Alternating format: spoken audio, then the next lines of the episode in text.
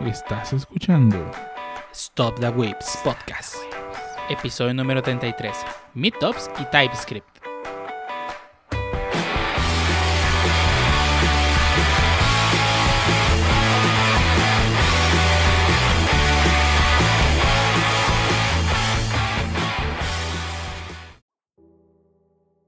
Bienvenidos a Whips Podcast, episodio número 33, un podcast dedicado a hablar de anime, internet, host, manga, desarrollos y más cosas que le interesan a los whips y el único podcast que se graba mientras minamos, porque pues nos hacen minar, ¿verdad?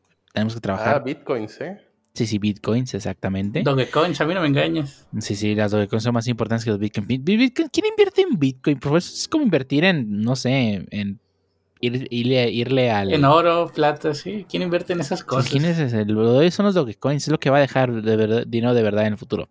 Sí, Y el día de hoy tenemos a mucha gente reunida en esta sala, como todas semanas. Y empezamos contigo, mi niña, dinos cómo has estado. Bien, bien. eh, volviendo un poquito al vicio del Minecraft, ya tenía rato que no, que no le entraba y pues bueno, aquí varios este, se unieron a un server de Realm eh, privado, entonces pues ahí le estoy dando. Eh, siempre me ha gustado Minecraft, aunque me digan niño rata. Este, se me hace muy divertido y relajante el construir en lugar de destruir. ¿Y tú qué tal, Harp? destruir, pero si están minando todo el rato, ay, ya. Pura destrucción.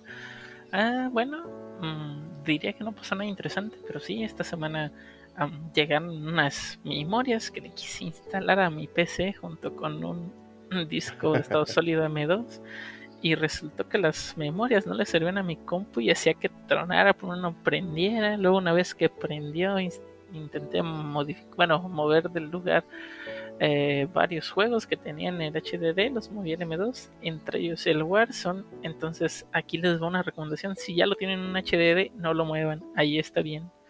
Eh, tal parece que aparte de todos los bugs conocidos y por conocer, em, tiene un problema con la paginación una vez de que ya se descarga en el HDD, entonces si lo empiezas a mover te va a empezar a generar raros de que no carga o que se empiece a frisear la compu a los exactamente a los 3 minutos eh, de haber iniciado el juego, eh, etcétera, etcétera, etcétera.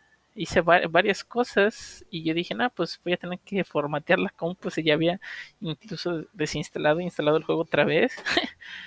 y ya de repente no me acuerdo qué volví a hacer o volví a repetir un paso y luego ya me dejó jugarlo o sea, sin ningún problema y hasta con 10 frames más aprox. Pero pues en la recomendación general, si ya lo tienen en un disco, no lo muevan. Si, si ya está en SSD, pues bueno, no tienen ningún problema. Pero sí, este, varios foros de Reddit y varias páginas así de que tenían un problema similar, por no decir que igual, am, pues era lo mismo, pues. Entonces, sí. Y luego después de eso le puse la rama a mi compu y luego mi compu no prendía como les dije al inicio. Yo iba a tirar todo, dije, maldita sea en el momento en el que me armé una PC, con consola esto no hubiera sido posible, nomás llegaba, conectaba y ya jugar. Pero bueno. ¿Y tú qué tal, Shuttle? Llegabas, conectabas, bajabas la actualización día 1, bajabas el parche de 1, se reiniciaba la consola. Si te iba la luz a media, a media instalación, eh, explotaba la consola y tenías que restaurarla. Sí, nomás llegar a enchufar. Sí, llegan a enchufar. Listo. Ni- No veo ningún problema ahí. Bueno, y a mí, pues, en general ha sido una semana un poco, pues, tranquila en algunos aspectos y en otros no tanto, ya que al ir al banco a que me dieran mi nueva tarjeta, en realidad se me terminó perdiendo otra tarjeta, entonces pues ya tuve que de todos modos volver a regresar a renovar otra y pues así. De hecho, estuvo interesante el caso porque de hecho, me tardaron más de lo normal, porque ya estaban a punto de, de darme la tarjeta de otro tipo. Eh, y es que, digo, eh, mi nombre es muy fácil de confundir, y de hecho por eso en algunos casos termino diciéndole, ah, me llamo Javier. Eh, entonces, el vato que me estaba atendiendo primero empezó de, ah, pues qué raro, no coinciden los datos. Y ya como que se metió el perfil a ver bien y, no, capturaron bien mal tu curva, a ver, déjalo recapturo. Y pues yo dije, bueno, pues saben, ¿no? Pues ellos sabrán. y luego pues todavía el vato de, no, pues ya a ver, eh, vamos a re registrar este, no sé qué de otros datos. Y ya me piden las huellas y no sé qué más. Y todavía le dice, le llama a su jefa y, oye, ¿me apruebas un cambio de no sé qué? Ah, sí, ahí va la jefa, revisa, aprueba, todo. Y luego voy a ventanilla que me den una tarjeta. porque pues tengo que firmar de que una vez la tarjeta, otra vez el cambio, etcétera. Y ya finalmente ya, eh, pues ya iba a registrar el número de la nueva tarjeta. Y el vato ve, oye, espera, tú te llamas, no te llamas así, le falta un do. y, y, entonces, eh, pues tuvieron que revertir todo. Pero ya me andaban dando la tarjeta de otro vato. Eh, entonces, no, pues wow. Eh, such security. Eh, y ya, pues al final, lo bueno es que se dio, se dio cuenta el vato y pues ya no. Bueno, y ahora sí, tuve que iniciar otra vez el proceso, pero ahora sí para mí. Y, ah, pues sí, con razón no coincidían, pues es que es otra persona. Y pues por poco me daban la tarjeta de otro tipo random. Y, y el rato a los cinco minutos, bueno, buenas tardes, señor. Este, tenemos un problema, hicimos un cambio de su tarjeta, puede venir al banco. Sí. El, otro, el otro pobre tipo. Ya sé, no manches, de hecho sí estuvo bien hardcore porque me dijo, ay, pues de hecho ya estaba a punto de darle porque ya, ya era el último paso de registrar la nueva tarjeta de la reposición. Y me dijo, no, pues nadie se dio cuenta, ni, ni yo que lo transcribí, ni la jefa que aprobó, ni el vato que entregó la tarjeta, nadie lo leyó. todos de, ah, sí, sí, sí, otro, ahí toma, ahí está, fírmale aquí. Y ya, o sea, pasaron todos los che checks hasta que el vato otra vez iba a escribir en mi nombre, pero ahora lo vio de la, de la INE y entonces se dio cuenta que no era el mismo nombre y le apareció otro chango, entonces, pues, eh, pues sí, exactamente. Pero sí, el, tres personas que, que revisaron, aprobaron y etcétera, y nadie lo notó y por poco me daban pues, la tarjeta de alguien más. Pasa en el banco, pasan los eh, PRs. Pero bueno, eh, hey, pasan el banco y pasan los claro. PRs. Esos los PRs sí se revisan bien. ah, sí, sí. Y pues ya, de ahí en más, creo que no, pues siguió mi vida aburrida de siempre. Mm, eso fue lo más interesante. Le de la falta semana. más Minecraft a tu vida. No sé, creo que ya tuve algo de Minecraft hace tiempo. Creo que más bien me hace falta más de otros juegos, diría yo. Pero eh, puede ser en un futuro, no sé. ¿Y a ti qué tal, Pancho, te ha ido? Ah, pues bastante bien. Después de aproximadamente 10 años de renuencia a probar Minecraft y entre no tener dónde jugarlo, ni con quién, ni internet, pues por fin decidí pues probarlo y mi temor interno de que es de esos sandbox en los que puedo hacer lo que quiera y que me va a consumir horas de mi vida, pues se confirmó y aquí me tienes jugando Minecraft ahorita. no, a mí no me engañas, Pancho, es porque salió en Smash y tenías que primero...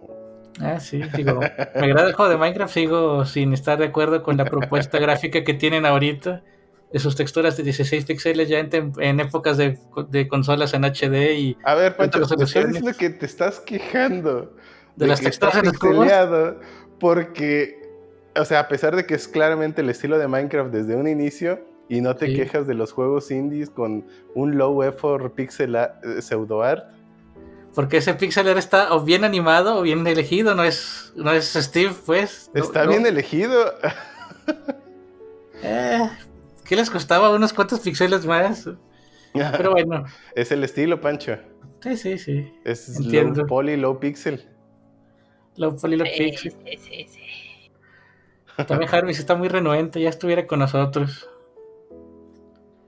Bueno, ¿y tú, tío? ¿Qué nos tienes?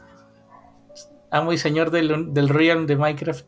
No, pues nada, sí, trabajando duro como un esclavo, como todos los tiempos. Como, como, ya ni me acuerdo cómo habíamos quedado que íbamos a decir esclavo, pero bueno. Entonces, vámonos a el primer tema antes de que Pancho y José se agarren a golpes. Va.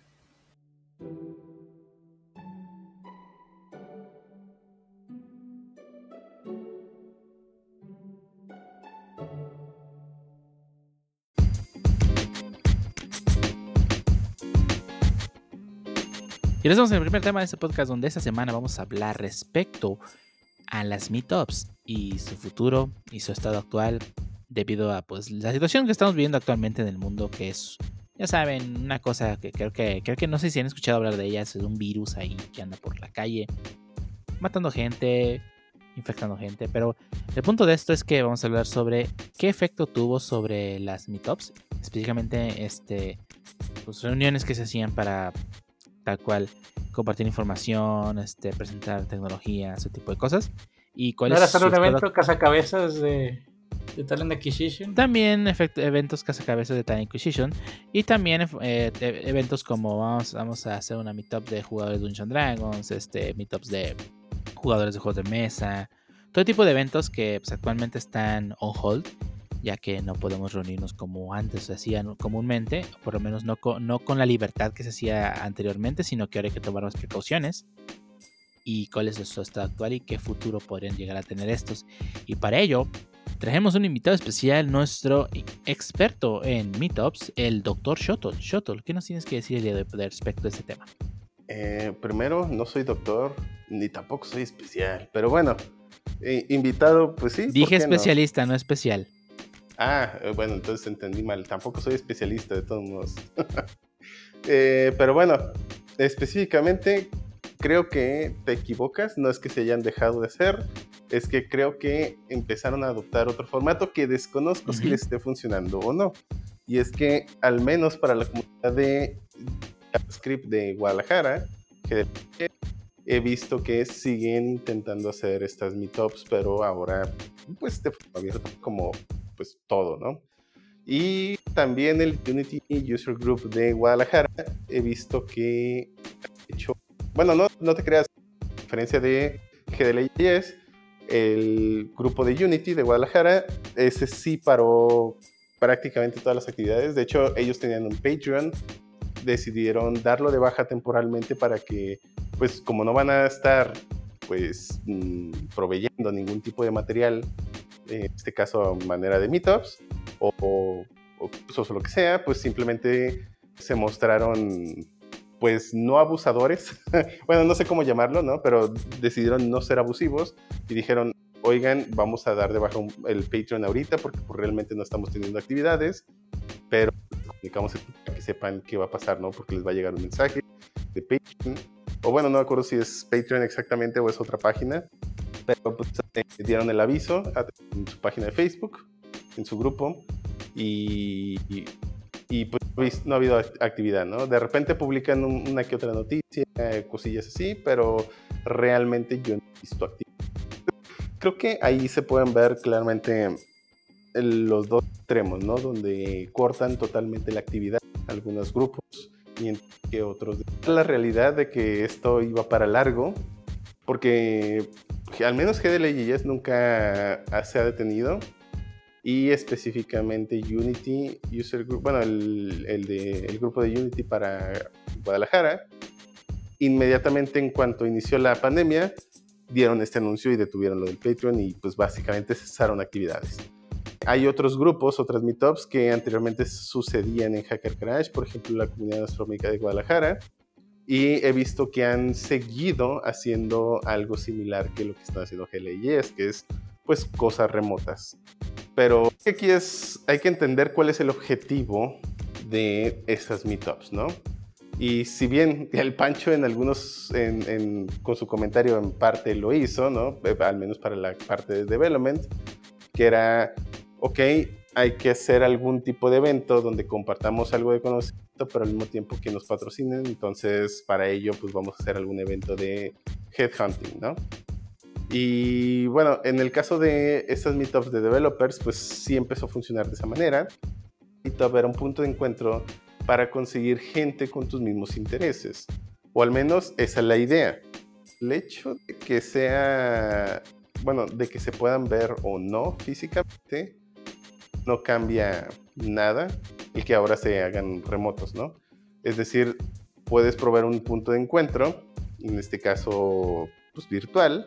Originalmente era común que los que tienen un hobby en común, pues usaran los foros hace pues tiempo atrás. Y bueno, estaban siempre también estas meetups.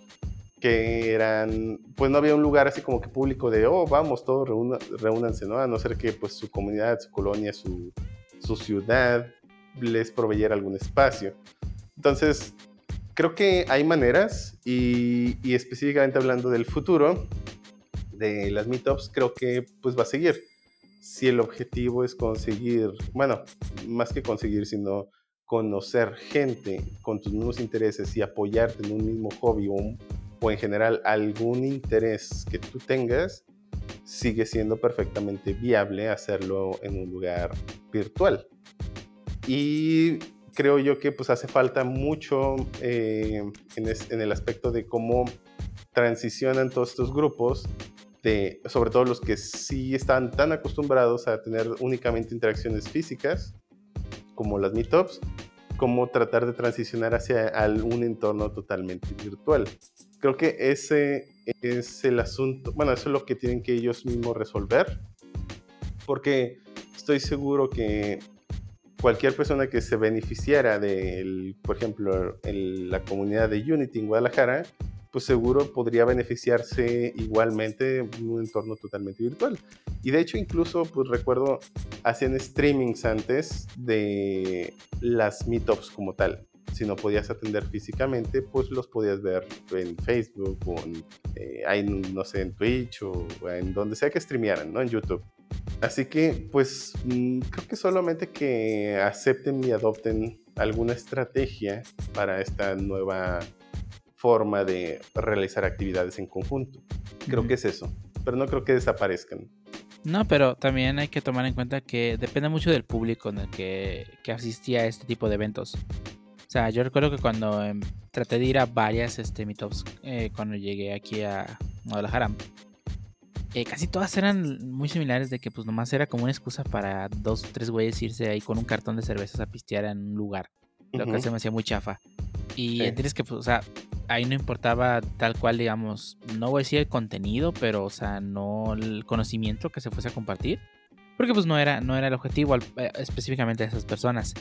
Y obviamente con la con este pues la, situación que está viendo actualmente, pues digo, ya no tienen la excusa para ir a ese lugar a, nomás hacer eso.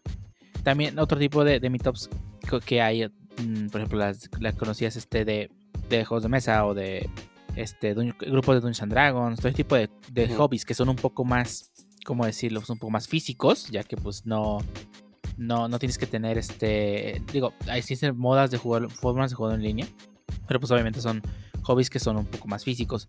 Y ahí también se ha visto afectado todo ese tipo de, reuniones, ¿no? Que al fin de cuentas, pues una meetup es una reunión, sea, sea cual sea el objetivo que quieras conseguir. Este, y pues ha sido afectado de esta forma. Y pues no todas, no todas tienen la facilidad de hacer el, el, el ¿cómo decirlo?, el, paso a, en línea. Las meetups de tecnología, por su naturaleza misma, siendo que es información que puedes encontrar en internet y que en teoría las personas que están versadas en la tecnología deben, deberían en teoría ser capaces de utilizar internet, aunque he visto casos que gente no sé que no sabe ni usar Slack. este, en teoría ese tipo de personas eh, deberían estar un poco más, como, ¿cómo decirlo?, fogueadas en cuanto a ese tipo de, de, este, de como pues, teleconferencias, ¿no? Al final de cuentas. Es que, es, este, que más que las conferencias era la interacción. Bueno. Pero lo que yo digo es que las meetups de tecnología, este tipo de interacción se puede llevar a cabo en línea sin ningún problema y como si en verdad fuese, no, no, hubiese un cambio. O por lo menos yo sí lo veo. O sea, ahí está, este, nos tenemos un canal de Discord. Bueno, yo estoy en varios servidores de Discord. Y casi todos, la gente con la que trato, pues no he tenido la necesidad como que pues este, pues, no, o sea, estamos en ese servidor y estamos ahí, es gente de todos lados del mundo, o sea, conozco gente de todo el país gracias a herramientas como Discord y como que es algo más sencillo para unas personas que ya están, ya están digamos, acostumbradas a ese tipo de, de reuniones, ¿no? Digitales. Y aquellas reuniones se les cuesta trabajo es porque probablemente tengan un, algo más allá que únicamente compartir información que lo comentabas, posiblemente muchos trataban de hacer patrocinio, de obtener patrocinio de alguna forma, y posiblemente las empresas, y eso es muy, muy común en México sobre todo, que las empresas no le, no le presten tanta atención a algo que es digital, porque como no es algo tangible realmente, pues no sienten que valga la pena. Este, no vas a ver a la Coca patrocinando un, un stream de, de, de alguna cosa. Bueno, Eso quién seguro. sabe. Bueno, No, quién no sabe. o creo, sea, porque, o sea, tiene años haciendo el stream de Vive Latino Coca-Cola, ¿eh? Ah, bueno, yo desconocía eso. Sí, es que Pero- bueno, una cosa es el entretenimiento y otra cosa es el meetup, ¿no? Que creo que tienen unos Ujú. objetivos muy diferentes. En- Pero bueno, específicamente para lo que decías, que son, que, bueno, es que en el comentario que hiciste fue streaming general. Ahí sí lo dudo mucho porque pues hay streaming de entretenimiento Pues que, que, seguro... sí, o sea, pero yo no estoy hablando de streaming de entretenimiento, pero por ejemplo, si hacemos, si se supone que podemos hacer una meetup sobre, no sé, ah, vamos a hablar sobre TypeScript porque es la mejor cosa del universo. Como una empresa que si hace una meetup en algún lugar como Hacker Garage se va a beneficiar de querer tener presencia y como, ah, mira, yo, yo también y estoy buscando changuitos miados que sepan TypeScript. O sea, muchas empresas como que esa parte, digi- eh, digi- ya la porque sea digital, probablemente no lo tomen en cuenta tanto. O sea, he visto casos de empresas que son renuentes a participar en eventos como Campus Party. Ahora imagínate eventos digitales únicamente. Sí, mm, antes, bueno, más bien antes de la pandemia, había muchas empresas que nunca valoraron el trabajo del home office, ¿no? Por ejemplo, es, creo que es un ejemplo muy claro que creo que se puede usar como referencia para este otro tipo de actividades, ¿no? El home office antes en algunas empresas era, uff, impensable, ¿cómo voy a creer que el trabajador que tengo aquí en la oficina picándose los ojos va a querer trabajar estando en su casa, ¿no? Esa era una idea pues impensable, inconcebible para muchas empresas y ahora que se vieron forzados, pues quiero pensar que la mayoría se dio cuenta que sí se puede. Y no solo que sí se puede, sino que tiene sus beneficios. Ahora bien, en este caso particular, creo que el que ahora todos hayamos tenido que transicionar hacia la parte a un ambiente meramente virtual de trabajo, que bueno, sabiendo que el trabajo siempre es valorado y que ahora es totalmente virtual, quizá entonces empiece a entender que no porque sea virtual es malo, o no porque sea virtual no va a suceder, o no porque sea virtual pues demerita de alguna manera la actividad. Entonces, quiero pensar que la mentalidad ha cambiado. Obviamente eso se tendrá que ver en el futuro, ¿no? No, no estoy tan seguro, digo, ¿qué, qué nos asegura que pues, las empresas lo están haciendo por necesidad, pero... Sí, en no. eh, ajá, Un año, dos años, o bueno, tres años, o cuando acabe esto, que pues, tiene que acabar algún día, espero. Pues todas las empresas van a decir, ok, ya puedes regresar aquí, entonces pues ya te, ya te quiero aquí siempre, ¿no? No, no digo que vayan a cambiar su manera. Digo, creo que todavía lo siguen viendo como algo temporal. Y digo, está bien, es algo temporal que es eh, donde esa temporalidad duró más de lo que nos hubiera gustado. Eso creo que es... eh, Y va a durar más todavía. y muy seguramente va a durar más, es correcto. Pero sigue siendo algo temporal. Es decir, no vamos a vivir así siempre. O eso pienso yo. Y eso piensan muchas personas. Pero el, el asunto es que no, no que cambien toda su metodología de trabajar. a, pues, ay, sí funcionó, pues ya nunca lo regreso. Sino que es, ah, sí funcionó, lo regreso, pero la mentalidad quizá sea un poco diferente y ya no sea de, de tan inconcebible pensar que ya no pueden trabajar remoto.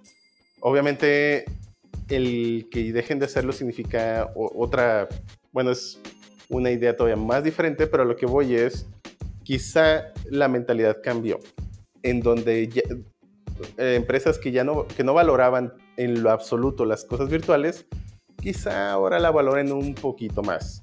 Eso es, eso es más bien lo que quería dar a entender. Y basado en eso, quizá, y bueno, sobre todo, por ejemplo, hoy en día, al menos las empresas como Coca-Cola, como... mm, ay, ¿cómo se llaman? Bueno, en general hay cada vez más empresas que empiezan a patrocinar o bueno, más bien a invertir su dinero de marketing no en televisión, que antes era el grueso de todo el marketing. eh, bueno, él era el mayor gasto en marketing de las empresas grandes, que eran televisión. Pero ahora se están empezando a mover hacia la parte de Internet, que sí, sé que la televisión pues técnicamente era algo, se podría considerar algo virtual, o es algo virtual, porque pues no es, no es algo físico, ¿no? Pero el que empiecen a transicionar hacia otras tecnologías como los streamings, al mismo tiempo de, de que pues ahora con lo de la pandemia se vieron obligados a probar esta parte de virtualidad absoluta, creo yo que esos dos factores podrían hacer que la mentalidad cambie y ya no sea tan negativa la percepción de apoyar algo que es virtual. Eso obviamente el futuro, o bueno, en un futuro se podrá averiguar o no con exactitud, pero creo yo que al menos la mentalidad no va a ser la misma que antes de la pandemia, al menos. Eso da al menos un margen de oportunidad para que proyectos que tienen que ver con todo eh, totalmente virtual empiecen a tener éxito y, y, les demuestren que sí se puede, o que sí funciona, o que sí les conviene. Pero pues sin, bueno, pues ya es cosa de tiempo, ¿no? Y, y, de todas estas iniciativas que vayan a salir. Y bueno, regresando a la parte de Meetups, pues creo que sí hay maneras. Digo, realmente incluso antes de la pandemia las Meetups, a pesar de ser físicas, pues seguían siendo pues así como que no vistas también, diría yo. Y la verdad es que, sinceramente, sí decayó mucho la, la calidad. También es que también el formato que presentan actualmente la mayoría de meetups no es un formato que tú... Pues... O sea, no es un formato interesante, en mi opinión. No. el formato que tienen ahorita es un deja, pongo un güey a presentar algo. Ah, y lo que sea. Y lo que sea. O sea, eso no, no, no te deja nada. O sea, ¿qué, ¿qué, tan difícil es tal cual ir a una meetup y que tal cual pues tú puedes llegar a preguntar y hablar con las personas y que te den información o lo que sea. O sea, ahorita en, digo, pueden probar en Discord. Hay muchas comunidades en Discord hoy, en día de cualquier hobby, tema que te interese. Si te interesa algún tema, tú puedes entrar a alguna sala de reunión te acuerdas preguntar, oye, ¿alguien sabe algo de esto? Y te pueden guiar, ese tipo de cosas. No necesariamente tienes que tener a alguien exponiendo para saber, agarrar información. Que digo, es una forma de atraer personas de que ah, vamos, a, que vamos a hablar de ese tema. Me queda claro, o sea, pueden, tener una temática. Pero desafortunadamente, pues este, este tipo de formato, pues siento que te terminó estancando en todas las meetups y todas prácticamente eran lo mismo que llegas al punto de que pues prácticamente nadie ponía atención, solamente estaba esperando a que terminara la charla para entonces ahora sí con el disque tema que habían dado en ese momento, poder platicar con las demás personas. Sí, y digo, el networking sí es importante. Creo que es algo muy importante en una meetup. Digo, si no, no tendría caso el meet. Eh, si no, sería pues un stream, ¿no? Tal cual, o, sería una conferencia como tal, o un simposio, o no sé cómo se llame, ¿no? Pero la idea de las meetups no era una simple conferencia, era también, insisto, era un punto de encuentro donde podías conocer gente, con tus mismos intereses. Pero en este caso particular, y yo coincido contigo, es que el formato, la verdad, ya no me gustaba mucho al final.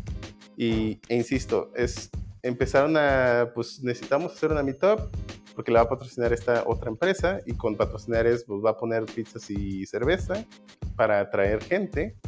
Y eso, digo, al final atraía gente de cualquier tipo pues, que le gustara pizza y cerveza, lo cual amplía mucho el grupo, pero ah, eh, las charlas pues se volvían un segundo plano y era pues necesito un justificante para darle la pizza y la cerveza en lugar de que eh, fuera lo importante una buena presentación de algo. Y no tenía que ser una charla necesariamente. Me gustaba, por ejemplo, asistir a los maker, bueno, a las meetups de Makerspace eh, de Hacker Garage. Al principio, digo, ya al final creo que pues se bajó mucho la comunidad. Y bueno, en fin, creo que, bueno, eh, antes de hablar ah, por, eh, porque creo que bajó, pero bueno, em, me gustaba mucho ir porque presentaban cosas bien interesantes. varias comunidades presentaban proyectos que habían hecho allí. Allí fue donde conocí gente de eh, la Sociedad Astronómica de Guadalajara o gente de otras comunidades, ¿no? Este, la de los hobbies de aviones, de aeroplanos en escala, estaba muy, muy chido. Se llevaron unos aviones que, que usaban para pues, su hobby, tal cual. Te decían cómo lo construyeron y podías platicar con ellos si te interesaba. De hecho, están muy, muy chidos los aviones. Y, y podías hablar con ellos de, oye, yo quiero uno ¿cómo le hago? Y te perfectamente pues ya tenías un punto de contacto para iniciar toda esta conversión e iniciarte en el hobby. Eso estaba bien, bien chido. Eso, o sea, yo iba y salía con una sensación, pues ahora sí que de felicidad de que aprendí algo nuevo y que todo lo que vi estaba chido. sí, digo, uh, la, creo que la única meetup a la que ido, pues, o a la que he asistido, básicamente sí fue algo, algo muy parecido a lo que decían, o sea, puede ser de que si el tema estaba muy interesante y si vas, pues qué chido, está, está interesante y al final de la plática a lo mejor tú tenías una duda o querías platicar acerca de, no sé, algo referente a ese tema con alguien más para hacer engagement o como sea. Y pues no, simplemente digamos que se convertía en un pequeño convivio, pequeña fiesta corta, porque pues también no, no duraban eternidad después. Mm. Pero sí, de hecho, ahora con, digamos, con esta, entre comillas, nueva normalidad, se puede abrir a lo mejor el paso a, a que sea pues de manera remota, pero entonces eso me da la pauta para decir, ¿sigue siendo una meetup o qué diferencia habría entre una meetup y un webinar en este caso? Sí, aquí creo que está la complicación de que cómo le haces para que no sea una conferencia o un webinar, como bien dices. ¿Cómo presentas o cómo solucionas la parte de punto de encuentro? ¿Cómo le haces para que la gente pues pueda platicar con, o sea, si alguien presentó algo de tu interés y tienes preguntas, ¿cómo le haces para platicar con esa persona no solo como una pregunta de conferencia de, ah, pues al final las preguntas, ¿no? Creo que esas son cosas que tienen que resolverse y creo yo que hay tecnologías para ello, ¿no? Pueden hacer que, por ejemplo, generar su canal de Slack o su server de Discord no sé si, bueno, o alguna otra tecnología similar, ¿no? Donde puedan, pues básicamente ahora sí que todas las personas que tengan interés en ese, en ese hobby o en esa charla o en lo que sea, pues puedan conversar como tal en ese momento o en un momento posterior, no tienen que ser en ese... Con un canal de Slack lo haces asíncrono, ¿no? Sí, ahora... Pierde ese, pierde ese punto de, de reunión y de meetup. O sea, si, si se convierte en un foro. Eh, eh, eh, eso es lo que iba, o sea, en el momento en el que ya pones algo, algo por ejemplo en Slack o, algo de ese estilo, pues bien lo dice Meinin ya, o sea, se vuelve asíncrono, a lo mejor si te contestan en ese rato, pues qué chido, o sea, es raro, a, veces no tan raro, pues, pero pues se presta que sea asíncrono, entonces ya no ya no tienes, digamos, como bien lo dice, la esencia. O sea, cómo tratar de llevar a lo mejor, al menos durante este, en estos que les gusta, al menos otros 12 meses, 9 meses que siga, digamos, estas medidas de precaución que tenemos. cómo hacer de que realmente, aparte del tema expuesto, sí haya una. Ahora, ahora sí que no hay pizza ni cerveza, a menos de que tú la proporciones en tu casa. Este, sí, sí, sí. Este, ¿cómo haces de que realmente ahora, ahora sí sea una charla más casual, más de, a, ver, oye, ¿y pero, qué, hiciste? ¿Cómo se hace? Bla, bla, bla. O, simplemente que te digan, no, pues estuve presentando este tema porque lo tenía que presentar, pero la neta no tengo ni una maldita idea. Eh, digo, se vale, suele pasar. Ese José. suele pasar. Ay, digo, no me ha pasado. Eh. Pero bueno, eh, en sí creo que eso es parte de lo que insisto, se tienen que solucionar y que por eso creo yo que algunos han decidido simplemente ya no hacerlo. Porque para ellos, pues es, pues, si yo quisiera dar una charla, pues subo un video de YouTube y ya, ¿no? Pero hay otras personas que sí han intentado, digo, sinceramente no me he metido a, por ejemplo, el stream de GDLJS, donde, como para confirmar qué, ellos, qué esfuerzo están haciendo ellos y cómo les está funcionando. Creo que ahí sí pues podríamos intentar ver qué han hecho y, que, y pues si tienen ellos incluso ya el problema resuelto o no.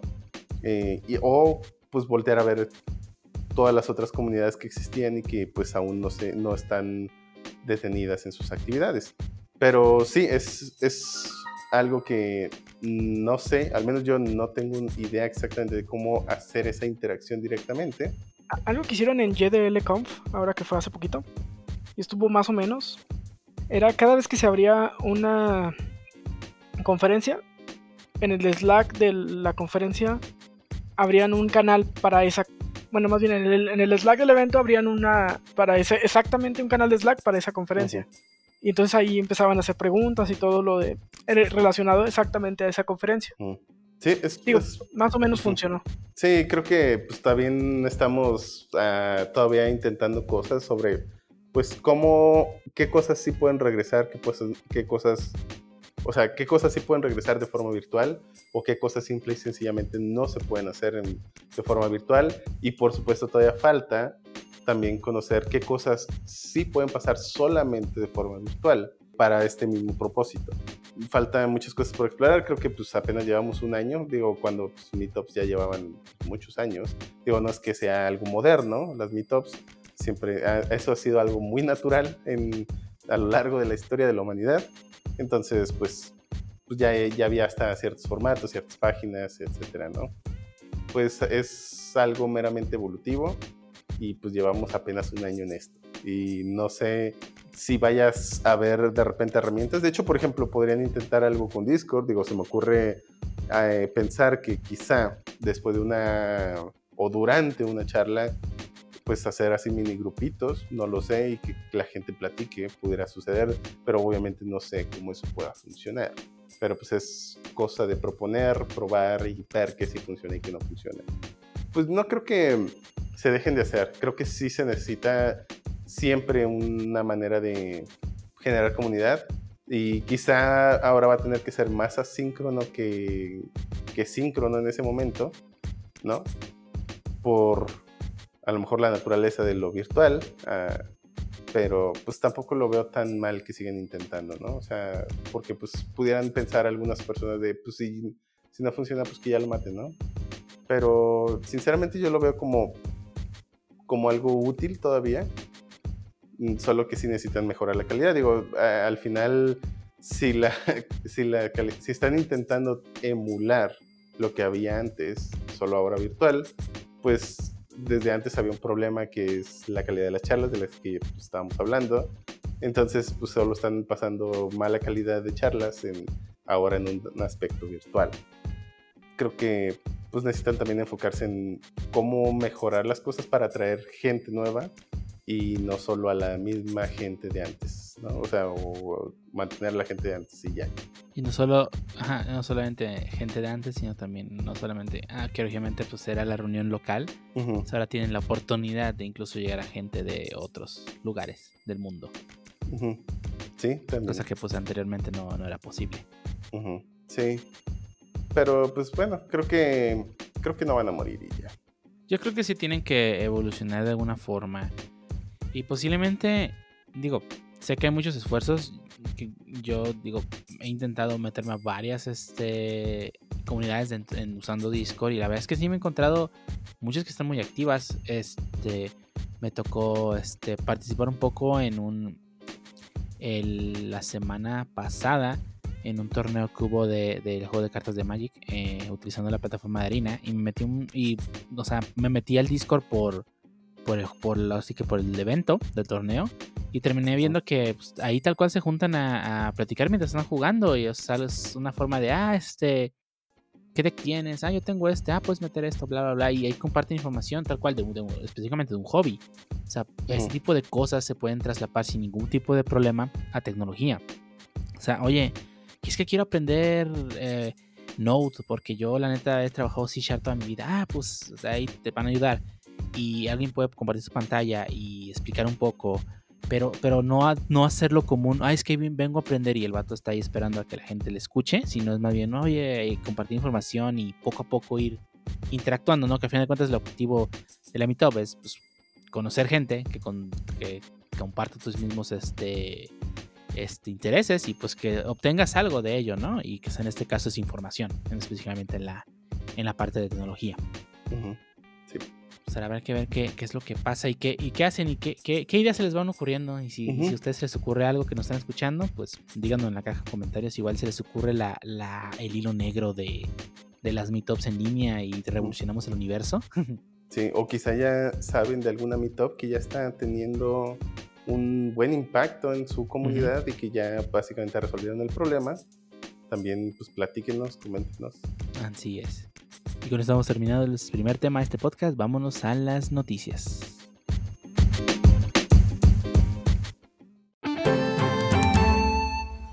Y estamos en la edición de noticias de este podcast, donde en esta semana vamos a hablar sobre... ¿Sobre qué vamos a hablar? ¿Qué, qué noticias hay? ¿Pasó algo importante esta semana? no sé, podemos empezar con Pancho. Dinos, ¿qué, qué pasó importante? O sea, reveló un jueguillo ahí, Wango, ¿no? Que le copia persona, ¿no? Ah, sí, para el parecer no, no se cansan de copiar los juegos populares. Y esta vez le copiaron a persona. No, no es cierto, el dios de los videojuegos del Nintendo 10 está de vuelta y tiene secuela por fin, después de tantos años. Y me refiero a The One With You. Eh, Square Enix tuvo un countdown de 7 días en el cual al final pues revelaron el tráiler de su secuela que se llama Neo, The One is With You. Y nos va a contar la historia de, de Rindo, o Rindo, no sé cómo se va a pronunciar acá de este lado. Y pues eh, tiene un par de cosas que pueden ser spoilers si jugaron el primero o no lo jugaron esa inclusión de personajes me parece interesante. Al parecer va. Yo, yo esperaría que fuera más que una secuela, sino que abarcara antes, paralelo y después el juego original. ¿Tú qué opinas, Dio? Sí, es que que es una protosecuela, intercuela, eh, secuela abismal en otro universo, ¿verdad? Ancina es, y ese post de Reddit solo me hypeó más. Sí, la verdad, espero que esté bueno. Digo, este, el primer juego de World es muy bueno, una de las joyas ocultas del DS junto con este Ghost Trick. Pero la verdad es que eh, sí le tengo ganas, digo, ya hace falta otro, otro RPG. Solo espero que Nomura no le meta mucho en la mano la historia, por favor, que se quede diseñando sus personajes. Porque después de, digo, creo que con Kingdom Hearts 3 tuvo suficiente Nomura como para tres años. ¿Sus personajes con cierres? Ey, sus personas con cierres en los gorros, pinche Donald. Pero bueno, digo, la verdad sí, sí, qué bueno que vaya, va a tener, vamos a tener secuela a este juego. Digo, sinceramente no creí que fuesen a sacar una, ya que es una joya oculta en el DS. Y pues, sí, pues, qué bueno, qué bueno que va a llegar. Y pues esperamos que, que un soundtrack tan bueno como el anterior. Para los que lo jugaron, tú, Pancho y otros dos huevos más, va a estar chido. Sí, sí, mi roomie lo jugó también. Creo. Cambia un poco el, estilo de juego, ¿no? Ya es 3D totalmente, ¿no? Sí, ya es 3D, pero sigue siendo Action RPG. Copiando a la persona claramente. Sí, sí, obviamente. Entonces, ¿el, anterior se jugaba como Chains of Memory? Eh, no, era todo táctil. Era una propuesta bastante interesante. Era todo táctil y controlabas una, pantalla pues, con el puntero táctil y otra pantalla con la cruceta y tenías que estar viendo las dos para no morir. Era hermoso. Y pues también en la cuenta de Twitter, bueno, confirmaron y reafirmaron que va a ser secuela del anime, ya que The Walls With You ya tiene pues más de 10 años y los hay cosas que como que ya no pueden tan bien y quieren hacer ajustes, así que esta segunda parte va a ser secuela directa del anime, así que también hay que estar pendientes. y el anime va a estar basado en el original, así que no, no creo que se desvíen tanto. Quién sabe, pero bueno. Y la siguiente noticia, Pancho pues una nueva versión de PHP para estos estas personas que les encanta desarrollar en este lenguaje medio único y medio diferente, que usa flechitas en vez de la anotación por puntos, pues trae un par de features nuevos de calidad de vida, como los null safe operators, que nos permiten acceder a cosas que a lo mejor no existen, y mi favorito, los constructores ahora están bien hechos. Ya tienes que declarar tu variable, meterlo en el constructor y asignarlo en el constructor, ¿no? Entonces puede regresar directo desde los argumentos, lo cual es, ahorra líneas de código y molestias.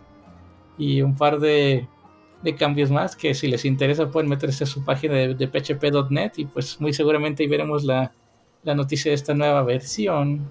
Que realmente no, no me encanta, pero creo que ya se van corrigiendo, nomás que ya dropen la flechita, por favor. sí, sí, molesta. Todos los lenguajes lo hacen de una forma y estos güeyes no. Sí, ya, ya ni Ruby, que es, legible, le quitaron el punto, no. porque solo PHP lo tiene. Pero esperemos algún día lo dropeen. Y en la siguiente noticia. Ah, pues, como no, eh, regresa Fall Guys en forma de invierno. Bueno, acaban de anunciar que va a haber una nueva actualización de invierno para Fall Guys. Y pues va a ser con temática eh, invernal o navideña. Entonces, pues otra actualización de Fall Guys que nadie va a jugar después de la actualización de, Medieval. Pues van esas actualizaciones muy rápidas, ¿no? Yo no jugué la Medieval. Yo tampoco jugué la Medieval, creo que nadie la jugó. No, creo que tal vez es momento de descargarlo de nuevo, a ver qué, qué tanto cambió, no sé. Porque no, no, probé la Medieval y la verdad es que eso de temporadas, pues no ha pasado ni una, ya sacaron dos season eh, pues DLCs, ¿no? O sea, y, no ha pasado ni una sola temporada. Mm, bueno, más bien creo que sí pasó la temporada, más bien este nadie le prestó atención. Acuérdate que fue como que el pequeño boom que llegó Fall Guys y sí se hizo algo monótono. Y luego, poquito después llega Among Us y no sé si recuerdas que de repente ah, el Among No, Us sí, tenía lo un montón- sí, sí, sí. Entonces pues dices, me, pues, pues me quedo con, con lo que ya sé, ¿no? O sea, en este caso saben que que los que iban a seguir jugando Fall Guys ahí van a estar, pero pues básicamente sí le quitó mucho de su clientela, o digamos, no, no clientela pues, o a lo Sí, de mejor sus sí, usuarios. pero sí, entonces el, el hecho de que pues ya no haya tanto usuario, pues sí repercute en, en el sentido de que aunque hayan tratado de hacer este algo, en este caso, este hacer una nueva temporada, pues a lo mejor sí, o sea, a lo mejor inclusive se me hace que la temporada no está tan mal, digo, cuando empezamos... la verdad, eh, yo vi el tráiler de la segunda y me pareció interesante. Es que si, si somos serios, o sea, yo recuerdo que, por ejemplo, iba a la temporada, si no me equivoco, era como finales de temporada 5 de Warzone cuando salió Fall Guys, algo así. Entonces ya vamos en temporada 6, casi terminando 7, o sea, casi ya dos, tres meses, o sea, no se me hace tan mal que haya habido cambio de temporada, nomás que sí, pues Es- es básicamente que ya van nadie dos se cambios de temporada para Fall Guys. Es o que sea, sí, no- eh, Entiendo de uno. O sea, entiendo que, por ejemplo, la Season 3 me hace sentido que hubiera sucedido como Season 2, pero ya hay dos. O sea, no- o sea, creo que no sé si la apresuraron precisamente para traer gente o, o, pues al menos no le hubieran puesto Season. pero bueno, digo, tampoco es que esté, uy, qué horrible ni nada, ¿no? Solo pues, no me hace sentido el nombre de Season. Eh, pero eh, a lo mejor le doy un, un cáliz, digo, ya lo compré, pues, pues ya que, ¿no? Que al cabo es gratis el DLC, ¿no? Sí, es gratis. Ahí está. Sí, ¿Por pues no? eh, una, una nota hace unos días de que bajó el 75% de los usuarios de Fall Guys. O sea, de traer un pico de miles de jugadores, pues ya, ya no, ya, ya no traen tanto, ¿no? De cientos de miles más bien. Pues no traen nada. Sí, ahorita ya, ya, ya de traer. No sé cuánto traiga ya promedio, pero pues, no, no creo que traiga ya cientos de miles de jugadores como antes. Pues es algo muy común, ¿no? En los juegos. Siempre que sale el juego empieza su pico de popularidad y luego baja, como todo juego. Así pasa. Es bastante normal. Pero yo no, yo no le veo lo raro. Pero pues eh, digo, es que bien por los que sigan jugando Fall Guys. Espero que pues les agrade los cambios que van a hacer en la nueva temporada, ¿no? Sí, es. Jodecito, ¿qué nos traes tú? Oh, bueno, am, yo les traigo básicamente una noticia que pues sí puede impactar. Básicamente, digamos que ah, hubo una versión muy rara de Super Mario Bros. 3, la cual básicamente se vendió por más de 156 mil dólares. Y pues eso sí, te cabe destacar que fue un- en una subasta. Ah, una de las ¿dijiste versión rara? Em, bueno, deja termino. No versión rara, más bien. ah, lo que pasa, si todos recuerdan, es un juego pues ya algo, digamos, viejito. Entonces, el detalle aquí es de que ah, en base a- a- al, al juego y demás, tienes que tener este, ciertas, digamos, condiciones, pues, para que tenga ese valor. Entonces, por eso le digo que fuera raro. O sea, lo raro era de que todos lo evaluaban en una calificación de estado casi perfecta, por no decir que perfecta. Entonces, pues sí hizo que en una subasta, pues las pujas por él fueran este, demasiado altas. Digo, yo no pagaría actualmente eh, 156 Sí, mil sí, dólares. sí voy a meter mi cuchara aquí en la noticia. No es solamente que el cartucho esté en, vamos a llamarlo, una calificación eh, per- casi perfecta, o sea, mine in the box, el cartucho, sino que además el- la cole- lo raro que mencionas es que el nombre del juego está mal. Hay, la mayoría de los cartuchos de Super Mario Bros. 3 que hay en el mercado tienen el Bros del lado derecho, junto al 3. El que se vendió tenía el Bros del lado izquierdo. Eso es lo raro. Hay muy pocos cartuchos, caj- cajas con el cartucho con caja completa que tiene el Bros del lado izquierdo. Es, Eso es lo que lo hace raro y caro. es correcto. Tiene toda la razón. Pero lo que sí también llama la atención, que aparte de lo raro, o sea, la el, el hecho de que a mí lo que me, me llamó la atención, o obviamente eso pues es lo que le dio más valor, pero el, el hecho de que tuviera, de que estuviera en tan buen estado, a mí sí me llamó mucho la atención, pues eso fue lo que a mí más, pues me impactó, digamos, por el simple hecho de ser, pues ya un juego, digamos, viejito o retro, ese sí es un juego retro, pero fuera de eso, pues sí, fue en una subasta. Digo, ahí te vas a encontrar gente excéntrica que sí paga esas sumas de dinero. Pero tiene toda la razón el señor Dio. Y continuando con Mario, ¿qué nos tienes tú, Shuttle? Sí, bueno, aquellos poseedores de un de los pocos compradores de Wii U y que pues aún lo siguen usando. Si por alguna razón tienen Super Mario Maker y lo siguen usando, pues hay malas noticias para ustedes.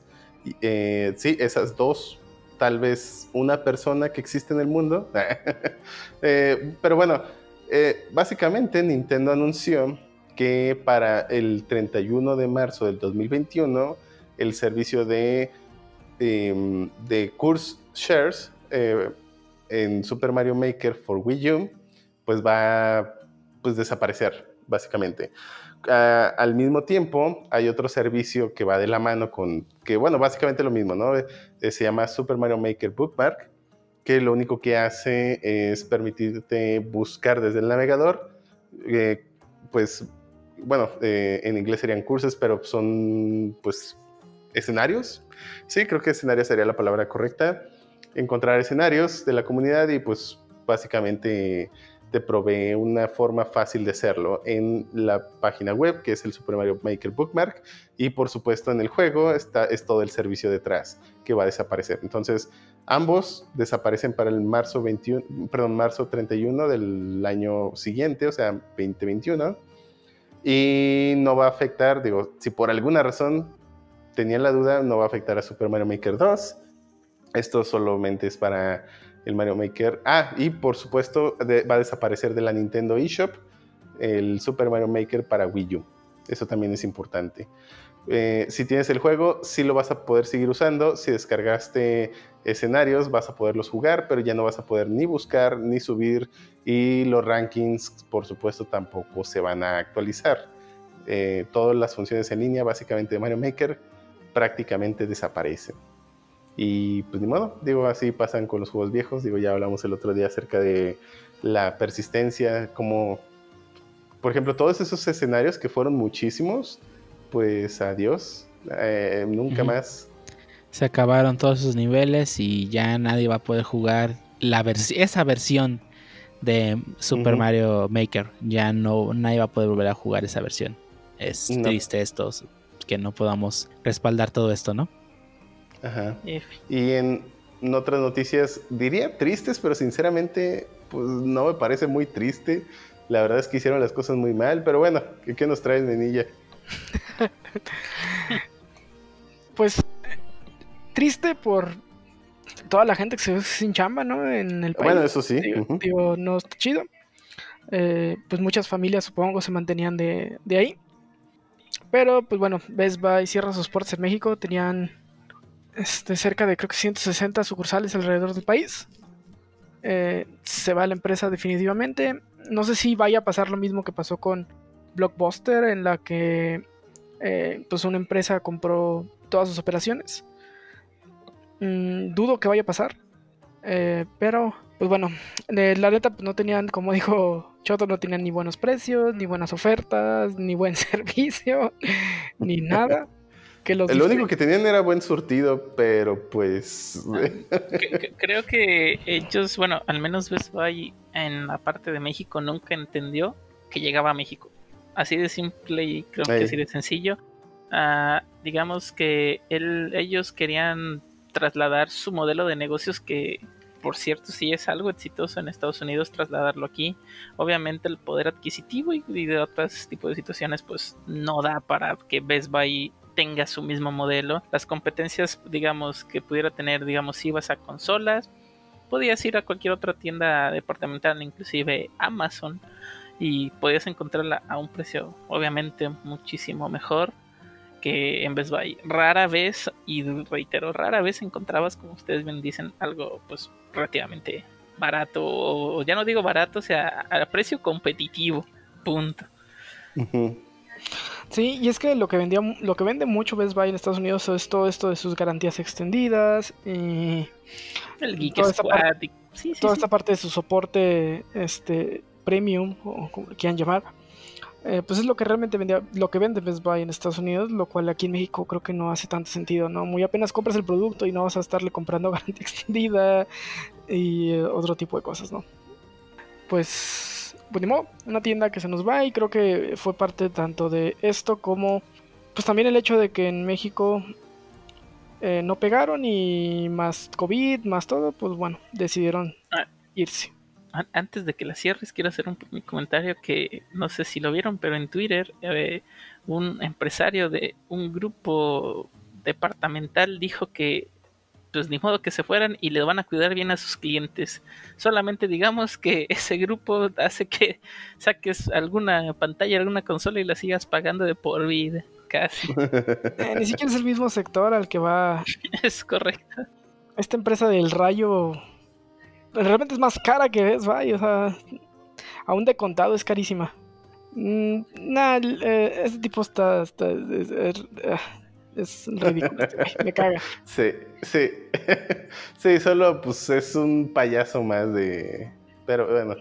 Es un payaso. diría de la farándula, pero pues. ¿eh? como tiene dinero, pues le hacen caso, pero no. Ey, es- es- pues sí, es, es un payaso que como tiene dinero, sus cuentas de Twitter las marcan como. verificados. eh, ey, eso. Y por lo tanto, pues hay gente que los en- empieza a seguir of reasons, ya sabes.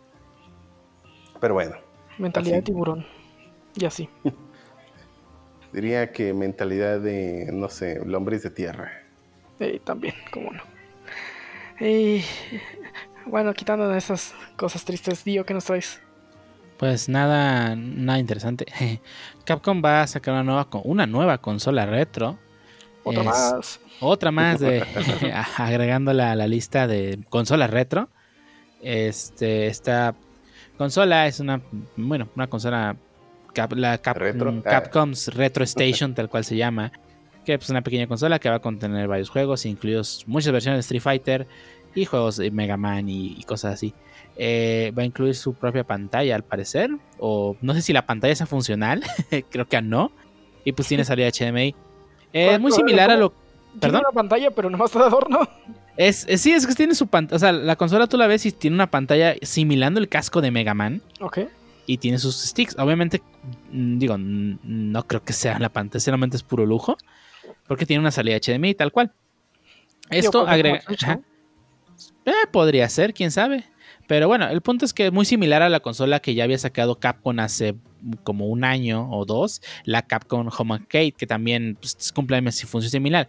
Una stick arcade, que en este caso la Capcom Home Arcade son dos sticks pegados con el título Capcom gigante para que lo conectes a tu pantalla y puedas jugar juegos de pelea pues, en la pantalla, ¿no? Esta pues parece estar enfocado, enfo- enfocado un poco más en público retro, no tanto en el fighting game community.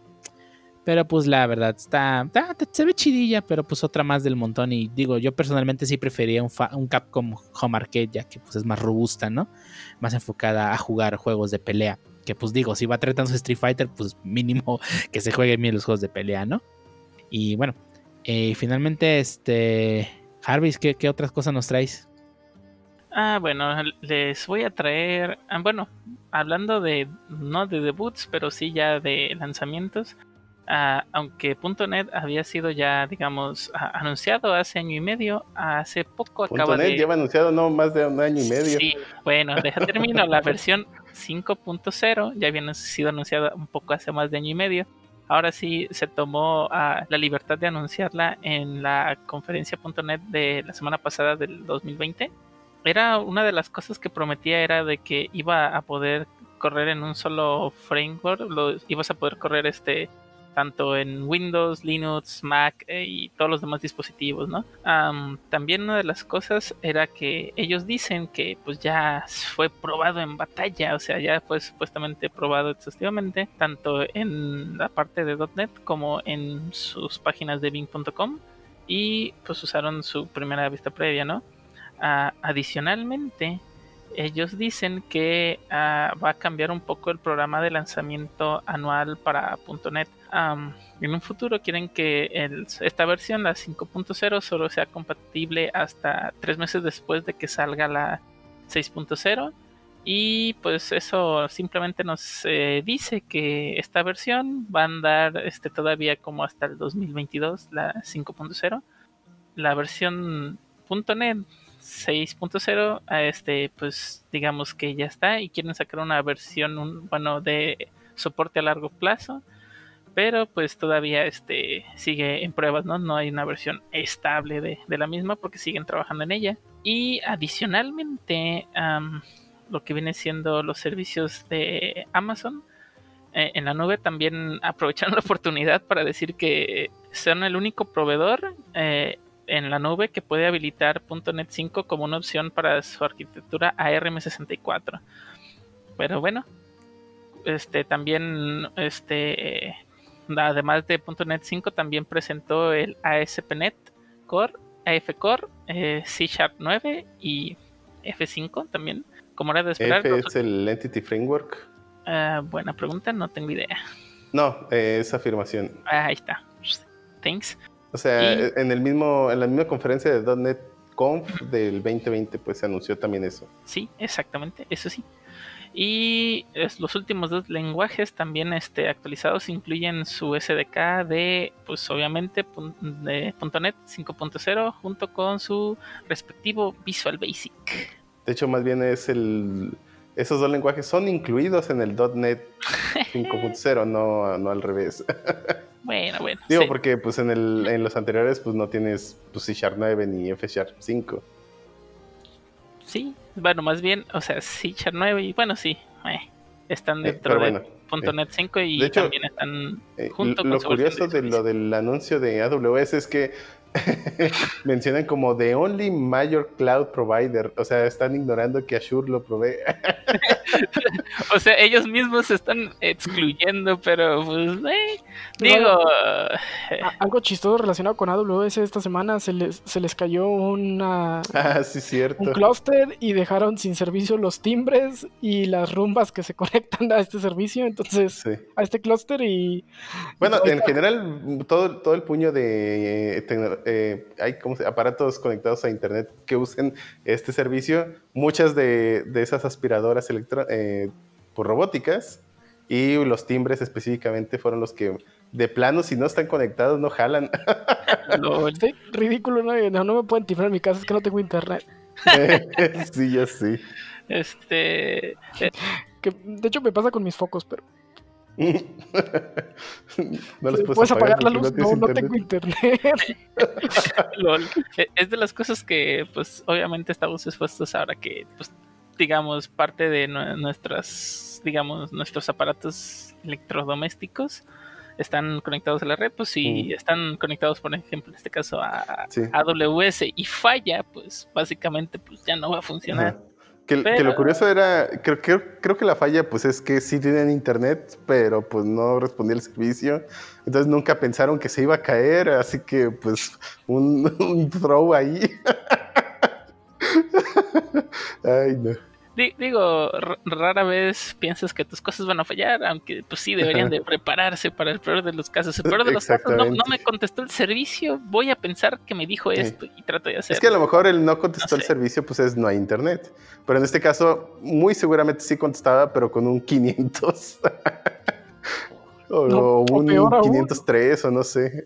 o peor aún, ni siquiera 44 404 y no hay nada. 404, Ah, no, sí. bueno. Sí, es cierto. Entonces, a lo mejor esos casos, pues nunca los contemplaron, lo cual está muy mal. Y pues ahí están sin poder aspirar. o el tipo afuera que se. Ay, pues es que no escuchaba. Sí, y por eso todas las chapas de internet todavía tienen respaldo físico. sí. Si no, estoy afuera, estoy esperando a que regrese el servicio. Ay, no. Qué, qué hermoso futuro. Claro, claro. Pero bueno, pues son todas las noticias. Creo que esta semana estuvo pues, algo floja. Digo, ya se sienten las festividades y así. Sí, pues. Pero no sí, llegan- flojera. Llegando el Black Friday ya todo se muere. Ya nadie Sí. quiere hacer releases después de Black Friday, güey. Sí, ¿verdad? no ni, antes, ni antes de Black Friday, pues, pero No, no, no, al demonio. Nadie quiere estar trabajando en un book el 24 en la noche, güey. No, nadie, ni, ni nadie. Pero bueno. Este, vamos a mencionar la noticia que se murió Pelé esta semana. Maradona, güey. era- Ay, eso es lo mismo, es un jugador de ¿Quién era fútbol. Michael Jordan? Ah, no. Ni siquiera son del mismo Pele. color. No, ven. A ver, a ver, el fútbol Se murió el para mí todos son Ronaldo iguales. ese. Para mí todos son iguales. Ni siquiera son del mismo país, güey. Ay, bueno, yo- Perdón, yo no sé nada. Se Dicen que se murió un Ronaldo montón aquí en México, ¿no? ya sabes. Es más, ni, ni habla el mismo idioma, chino. No, ya, ya, este, pues básicamente, ahora sí que se murió Maradona. Digo, no tiene nada que ver con lo WIP, espero. No, no, no. no. Bu- Bueno, No, sí, no hay- sí hay una noticia web al respecto que están especulando con las barajitas de FIFA. De Maradona. Ah, lol. Bueno, sí, es que re- regularmente, bueno, no regularmente, cada año, como ustedes saben, eh, FIFA tiene su versión Ultimate Team en la cual tienes que comprar Ah, tarjetitas Su de gachapón jugador. de jugadores. sí. Entonces siempre hay una versión en la cual salen los jugadores de leyenda, o sea, se supone, no se supone son los mejores jugadores, se supone que alrededor del globo que fueron marcados por una época, llámese por ejemplo en México sale Hugo Sánchez, sale Jorge Campos, creo que son los únicos dos. No recuerdo si iban a incluir a Rafa Márquez o si ya está incluido, creo que todavía no. Pero por ejemplo estaba Maradona, Pelé, ah, Van Basten, Platini, eh, jugadores este pues ya pues veteranos, unos muertos, unos todavía no, pero jugadores que marcaron época, pues al menos en ese reporte. Y pues obviamente EA explota esa imagen y te los vende más caros. Sí, entonces, El de los, las barajitas de Maradona van a estar caras, pues. Básicamente, sí, pues recuerda que siempre, bueno, eh, creo que aplica para todo cuando algún famoso o, o alguien de ese estilo o alguien que estuvo muy eh, expuesto a la vida pública muere, todo lo relacionado a él poco después de su muerte incrementa su valor. Classic. No, no, muchos no se hicieron ricos estando vivos, pero se mueren, ¡pum! Dinero para toda la familia. Pero bueno, así pasan. Sí, vamos al tema que sigue antes que se vuelva otro podcast de FIFA. no va a haber FIFA ya.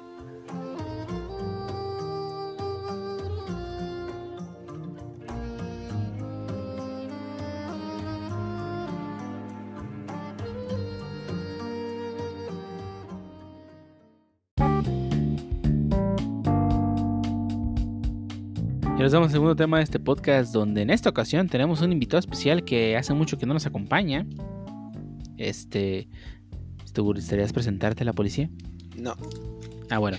Entonces, este, no se va a presentar, así que, este, Lo, es que lo- no me lo presento yo, lo presento yo. Ay, no, Ah, sí, sí bueno. me invitaron. Que les iba a decir, Ah, no me sí. invitan, pero sí, sí me invitan, pero luego no puedo. hey, O luego los temas no se me hacen tan, tan aptos porque no conozco mucho, entonces... Pues qué le bien. digo, joven? Bienvenido a nuestro mundo. ¿Cuándo hemos Sí, un tema? No, de hecho está bien, digo, la idea es hablar cuando tienes ganas, porque pues, si no, pues ¿para qué? Digo, para escuchar un montón de gente aburrida, pues, pues no. Pero pues imagínate sin ganas, digo con ganas, pero Ey. sin saber de qué hablo. voy a Ah, no, bueno. Ah, hay veces que es divertido, no siempre. pero, pero sí, pues, digo, quién sabe, pudiera funcionar, no lo sé. Eh, el- con que estén las ganas, muchas veces sí. E- Eso sí es importante, porque puedes saber mucho y no tener las ganas y sigue estando igual de mal. Bueno, Hmm. sí, maybe. Pues estamos de regreso. Ah, ya me ubicaban algunos, soy Fer Senior o Fer Senior. Aquí andamos dando la vuelta. sí, La vuelta, como si La de vuelta. un carrito de Rocket League se tratara. Ya, sí. pues. Pero bueno, el día de hoy vamos a hablar sobre, ¿sobre qué vamos a hablar? Ah, sí, sobre TypeScript, esa misteriosa... ¿Cómo lo definirían? Sí lo definirían como un lenguaje, porque se transpila. Ah, es un intérprete. Pues Lenguaje sí que es. sí es. la definición sí es un es un lenguaje de open source que está escrito sobre JavaScript, ¿no? O sea, es- va a transpilar a JavaScript, pero sí es un lenguaje, se supone. Sí, se supone. Y No, hace esa, pues, tra- sí, esa digo, sí, transpilación sí, sí, a, lo es. Sí, y le hace transpilación a JavaScript, un lenguaje de verdad. Pero, no, ya hablando en serio, este, TypeScript es este, este lenguaje desarrollado por Microsoft, este, que pues es su implementación de, de tratar de escribir eh, JavaScript de una forma un poco más, pues, no voy a decir robusta, pero sí un poco más ordenada, ya que pues, ¿no? perdón. Ortodoxa diría yo. Mm, bueno, ortodoxa, ya que pues type, JavaScript tiene esta ventaja y desventaja que te deja hacer muchas cosas y si no sabes, pues puedes hacer una cochinada horrible. Y aunque sepas, también vas a hacer cochinadas horribles. Pero la diferencia es que pues creo que TypeScript te forza a, a que sigas un patrón, pues para que no hagas ese tipo de cochinadas, ¿no? Este, y pues es una, bueno, vamos a pasar a hablar de las ventajas de TypeScript. Y yo digo que estas son las principales ventajas que tiene, o sea, que te fuerza a hacer las cosas de cierta forma, justamente para, pues, para que no hagas este un, un cochinero, ¿no? Spaghetti code o como quieras llamarlo. Pues no es como que te force, digo, a, a mi experiencia es, puedes seguir siendo cochinero. O sea, puedes seguir haciendo JavaScript sin tipar y nada más tipar lo que te interese tipar, que por ejemplo, como dices, creo que la Type principal característica de, de TypeScript es tipar, o sea, volver a JavaScript un lenguaje tipado y puedes omitirlo donde quieras y, aplicarlo donde quieras, ya depende mucho de la configuración del proyecto y lo que necesites. Que sí, la idea creo que cuando lo vas a implementar es pues utilizar el tipado, ¿no? Y ahorrarte eh, algunas validaciones extras que tendrías que hacer en JavaScript para, por ejemplo, siempre validar que una eh, alguna propiedad de un objeto venga y simplemente hacerlo de forma sintáctica un poco más sencillo. Pero puedes seguir haciendo cochinero. Evidentemente nadie te lo recomienda. Pero pues sí, sí puedes lograr algo un poquito más limpio. Si te lo va. Bueno, si lo vas a explotar. Creo que es una ventaja. No sé qué opinan los demás. Eh, sí, estoy de acuerdo con lo que dijo Fer Señor. Y otra ventaja que al menos yo le veo y que no creo que se mencione tanto es que TypeScript puede ser considerado un lenguaje para transicionar al desarrollo web cuando vienes de lenguajes de escritorio como .NET o, Java. Es similar a estos. Y pues es perfectamente para hacer la transición si no sabes mucho sobre lo que es web o, o simplemente usar los frameworks como Redux, React, pues están acoplados para TypeScript y pueden ser utilizados perfectamente por alguien que, que no entiende aún al, al 100% de lo que es el desarrollo web. Por ejemplo, yo no sé 100% JavaScript, pero con TypeScript me siento mucho más cómodo de, de, hacer cosas porque sé que los tipos me van a decir y puedo intuir con base a los tipos sin leer documentaciones ni esperar a que mi editor me diga qué es cada cosa para poder yo hacer cosas con plugins mismos tipos o cosas que ya, cosas que ya estén hechas. Yo, yo, pensaría que a lo mejor ni siquiera es como, como ventaja, simplemente es por eso lo desarrolló Microsoft, ¿no? O sea, para poder orientar a los desarrolladores que vienen completamente de orientado a objetos y lenguajes super tipados a, a utilizar una herramienta que les permita hacer algo más con JavaScript sin, sin, que tengan que meterse al paradigma de que en JavaScript puedes hacer eh, o, o, siento que es más complejo para, para venir de un lenguaje super cuadrado o sea JavaScript es muy voluble tiene muchas bondades pero también puede ser muy confuso ¿no? Uh -huh. Uh -huh. Pero por ejemplo creo que es útil si vas a usar las herramientas eh, adecuadas, poder tener precompilación de errores o, poder ver la prevalidación de los errores. Creo que eso es algo bastante práctico que, no siempre ves en JavaScript. Y creo que el otro factor que yo le veo es que si, si redujera, si TypeScript no fuera un lenguaje y fuera nada más la, la, otra acción que hace, que es transpilar el código a JavaScript con validaciones, con tipos, con interfaces, con constructores, es es quizás un símil a lo que hace Babel o lo que hacen otros transpiladores. Y si ya estás usando esas capas para un desarrollo, que a lo mejor no necesariamente es web, como dice Panchoa, pero por ejemplo, pues es JavaScript.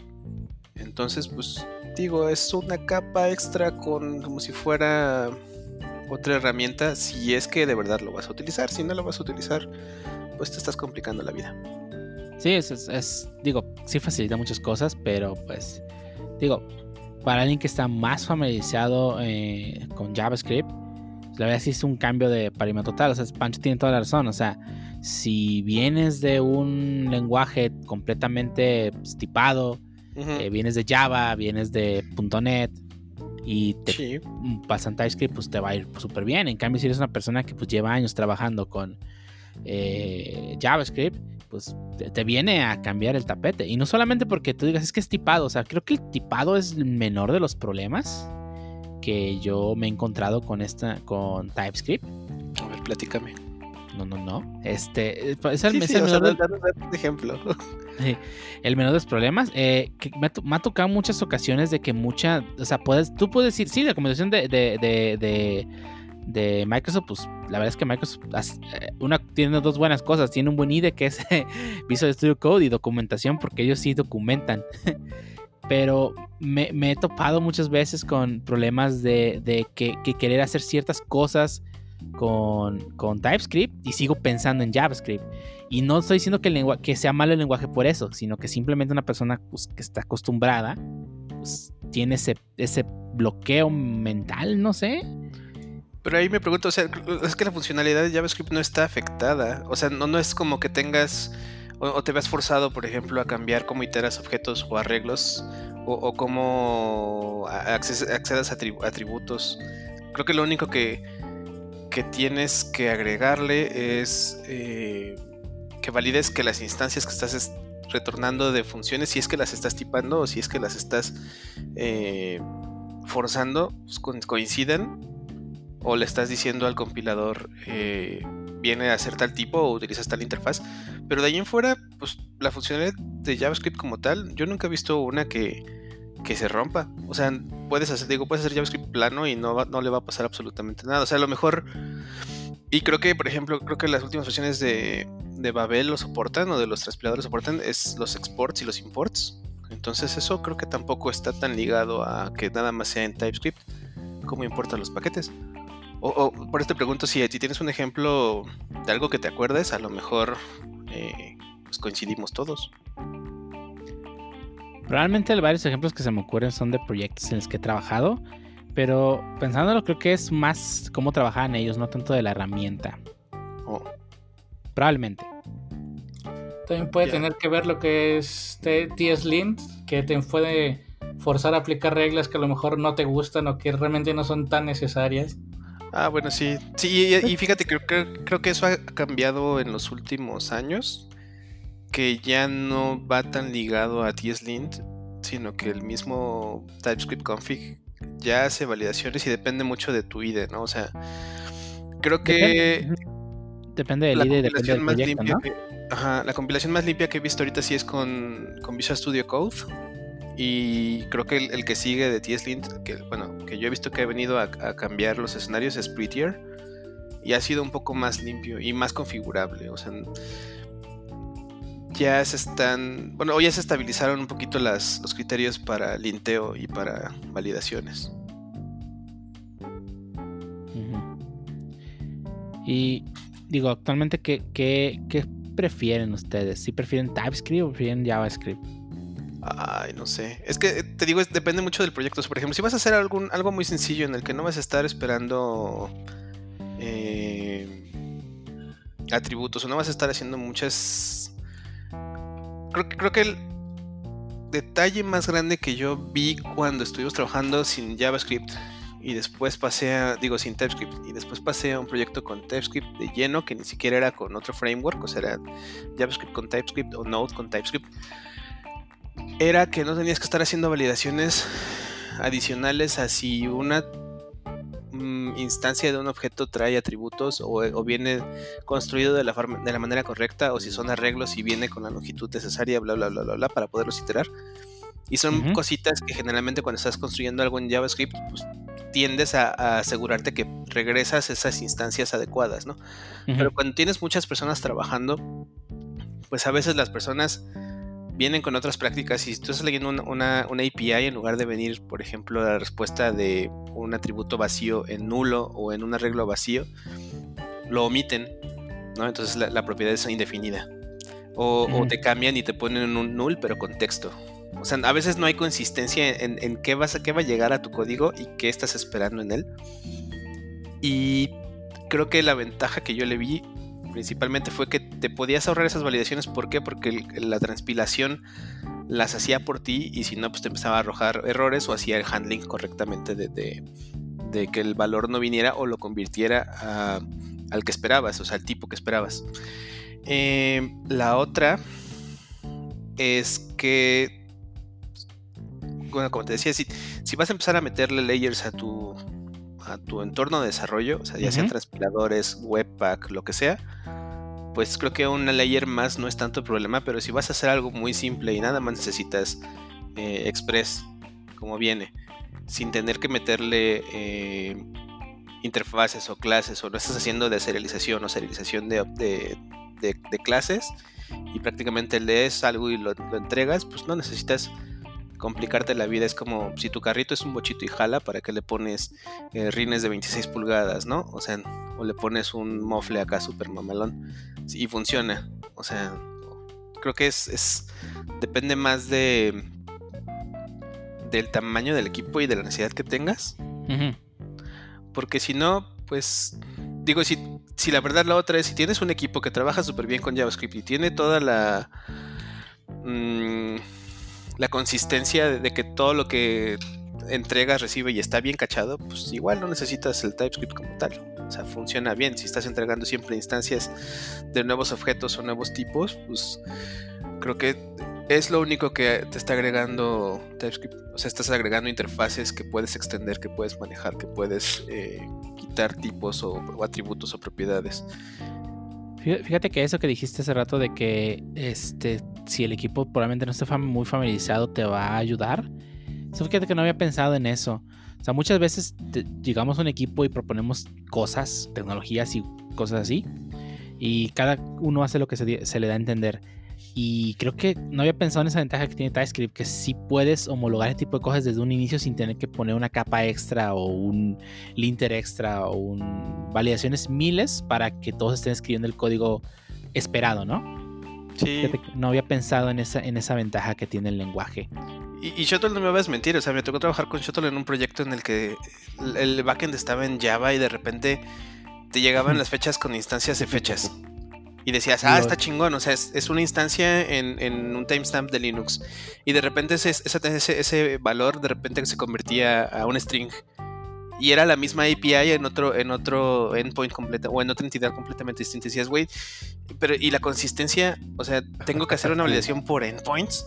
Es, es absurdo, ¿no? O sea, si es una fecha, es una fecha. O dámela en un string que viene ISO, o dámela en un timestamp que viene ISO, pero ¿dónde están las convenciones? ¿No? ¿Dónde está el contrato? Y pues fallaban. Entonces era así como de, güey, y de repente pasaban sprints y cambiaba el, el- porque llegó otro desarrollador y ese desarrollador sí lo hacía con timestamps y tú decías, chale, güey, o sea, es que ese tipo de cositas vienes a romperme el JavaScript o tengo que hacer una cochinada en JavaScript para decir, si es un string, conviértelo a tal, si es un tal, si es un timestamp, igual, o sea, quiero que me manejes todas esas opciones para poder dar una instancia de fecha en JavaScript que me funcione, ¿no? O tengo que meter otra librería que sea...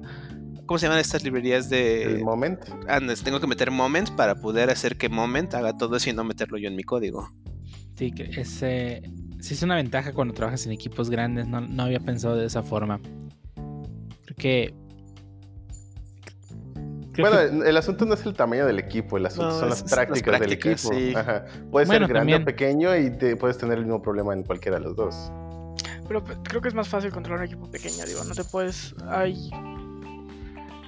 Hay veces que no conoces ni siquiera todo el equipo cuando es un equipo grande. No. Y generalmente ya ves que ahorita está muy, muy de moda el hacer este pods o cápsulas de equipo que son un project manager, un product owner y cinco desarrolladores, ¿no? Sí.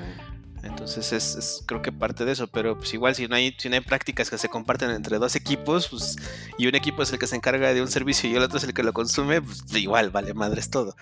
Perdone usted. Sí, pues, es difícil conservar prácticas en un mismo equipo. Ahora conservarlo cross equipos, pues, Sí. digo, no se convierte en una tarea imposible, pero, No. pero es complicado. Y digo, tampoco depende del idioma, del lenguaje de programación. Por ejemplo, me ha tocado trabajar con equipos que hacen cosas en PHP y dices, pues es PHP. O es Java. Y Java debería venir tipado y, y siguen teniendo un reguero con, con, con los tipos de salidas. Pero bueno, a lo que iba es, si te ayuda un poquito a estandarizar el proceso, está chido. Si no le vas a meter, si no vas a estar matando moscas a cañonazos, pues también está bien. Pero si, si vas a hacer algo plano con JavaScript que sabes tú de dónde viene, a dónde va, o las prácticas están bien definidas, pues creo que podrías prescindir de él. Y a lo mejor si es que no te gusta tener una precompilación y estar viendo en tiempo de, de compilación o tiempo de edición los errores, o no los necesitas, pues también está bien. Digo, creo que ese es el otro detalle que, que se me hace práctico. Estás escribiendo eh, una función, estás escribiendo algo y te dice, ah, oye, sí, pero aquí no estás retornando o estás retornando esta instancia de objeto o void y no está validado en donde lo estás escuchando. Entonces es como de, ah, ok. O sea, te ayuda a cachar cositas que, que puedes facilitarte un poco. Pueden ir, básicamente. Pe- pero bueno, ah, al final del día, eh, e- eso es todo lo que te. Al, eh, cuando, bueno, siempre que he escuchado esta discusión de TypeScript, eh, me viene a la mente, y no solamente me viene a la mente, escucho el mismo argumento de siempre, y es simplemente una plática en no tanto de TypeScript, sino de por qué es, tip- es tipado y por qué no es tipado, y siempre creo que es lo mismo entre los desarrolladores que prefieren el tipado y el no tipado. ¿Por qué? Porque siempre los que defienden mucho TypeScript, eh, o, la, o la mayoría que defiende mucho TypeScript es porque se acostumbró a un lenguaje tipado y viene un lenguaje tipado, pues está más sencillo. O sea, y luego te cambias a JavaScript que de repente pueden tener un reguero, porque realmente pueden tener un, un reguero. Digo, no quiere decir que un, un tipado. Oye, no con mis promesas pasar. sanidad no te metas. Por favor. Di- digo, no digo que en un tipado no pueda pasar, pero digo, acá por lo mismo está tipado, o sea, si dice que es string, es string y se fue. Y en un no tipado, pues como pues, su nombre No, digo, dice, o o sea, sea- puede venir lo que sea, ento- entonces, y, y siempre he escuchado lo mismo, o sea, porque ya cuando vienes a alguien que viene de un lenguaje no tipado, llegan, ah, es que pues, ¿cómo voy a estar tipando esto si yo sé que el flujo funciona así? Exacto, tú sabes cómo funciona el flujo, los otros no lo saben. Y creo que también eso también es parte a lo mejor de malas prácticas, de no documentar. A lo mejor tu flujo, no digo que hagas un documento diciendo, ah, por aquí ABC, pero a lo mejor sí documentar al menos tu funcioncita, de dónde viene y qué va y qué hace. Y Sí, la no estamos y variable. También siempre hay resistencia al cambio, ¿no? O sea, siempre es como de, güey, ¿por qué si estoy usando bien feliz JavaScript aquí? Me vas a usar a este, otra capa extra que tengo que además, eh, a lo mejor me agrega validaciones que no tenía y es como de, ah, me estás diciendo que tengo un error aquí que yo pensé que no existía o me vas a forzar a hacer ciertas cosas, es como resistencia al cambio. Pero, por ejemplo, o sea, creo que a lo mejor lo- a lo que vas Es a que hacer ya jala. eh, la discusión de TypeScript es para los que no saben usar JavaScript. Es como de. Eh, pudiera, sí, digo, porque tenemos un amigo que eso dice. Y la otra es, pudiera no. O sea, si tú sabes usar prototypes perfectamente y los vas a implementar en todo un proyecto y va a ser la constancia del proyecto, pues estás haciendo la chamba de TypeScript. Está bien. Y si eso es lo que te gusta, está bien y funciona. Pero seamos realistas, o no sé, Shotol, Medinilla, Manco, Pancho, ¿en qué proyectos han visto que estén implementando prototypes nuevos y los estén validando? O sea, yo he visto muy poquitos, muy, muy, muy poquitos, y son los que son así vanilla, super acá hardcores. Sí, cuando empiezas JavaScript, de hecho la mayoría de los que, eh, cursos que ves o todo es, no te metas con el prototype hasta que sea lo suficientemente avanzado. Eh, Porque puedes hacer un reguero, puedes, Sí. hacer, puedes hacer hasta romper cosas propias de JavaScript que ya hace bien, que fechas no es algo de eso, pero esa es otra cosa. Eh, romper cosas que JavaScript ya hace bien, las podrías romper. eh, de hecho, el otro estábamos jugando con unas bromas, este, modificando el, prototype de string y inyectándolo en Facebook y hacía cosas raras. ah, Este, no, ¿qué, qué hacías, qué hacíamos que, que hiciera Facebook?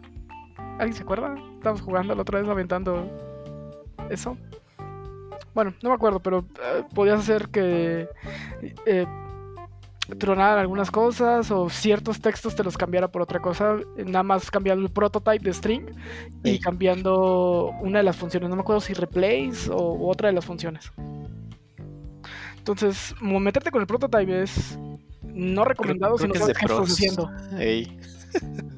Digo, regularmente nunca, uno nunca sabe lo que está haciendo, pero sí, o sea, hay que reconocer que los lenguajes, en este caso, por ejemplo, JavaScript o uno no tipado, te da cierta libertad o te maneja tanta Sí. libertad que pues, suele ser un arma de doble filo. o sea, así simple, tan, simple y sencillo como eso. Entonces, creo que de, repente, cuando, al menos yo cuando venía de lenguajes muy tipados, pues me ayudaba eso. O sea, si realmente no le sé mover y no necesito algo, pues ya me está diciendo el, el computador, el compilador, no, no le muevas. ¿Por qué? Porque no sabes. A, a lo mejor ya cuando tienes la mayor experiencia, inclusive aún sea tipado o no tipado, o sea, lo vas a hacer y te va a salir bien, pues.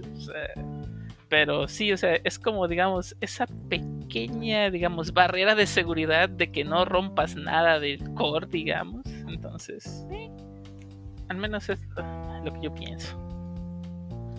Ya, habla- ya le echan muchas lo- fl- flores a TypeScript, pero ¿qué ventajas le, le encuentran a...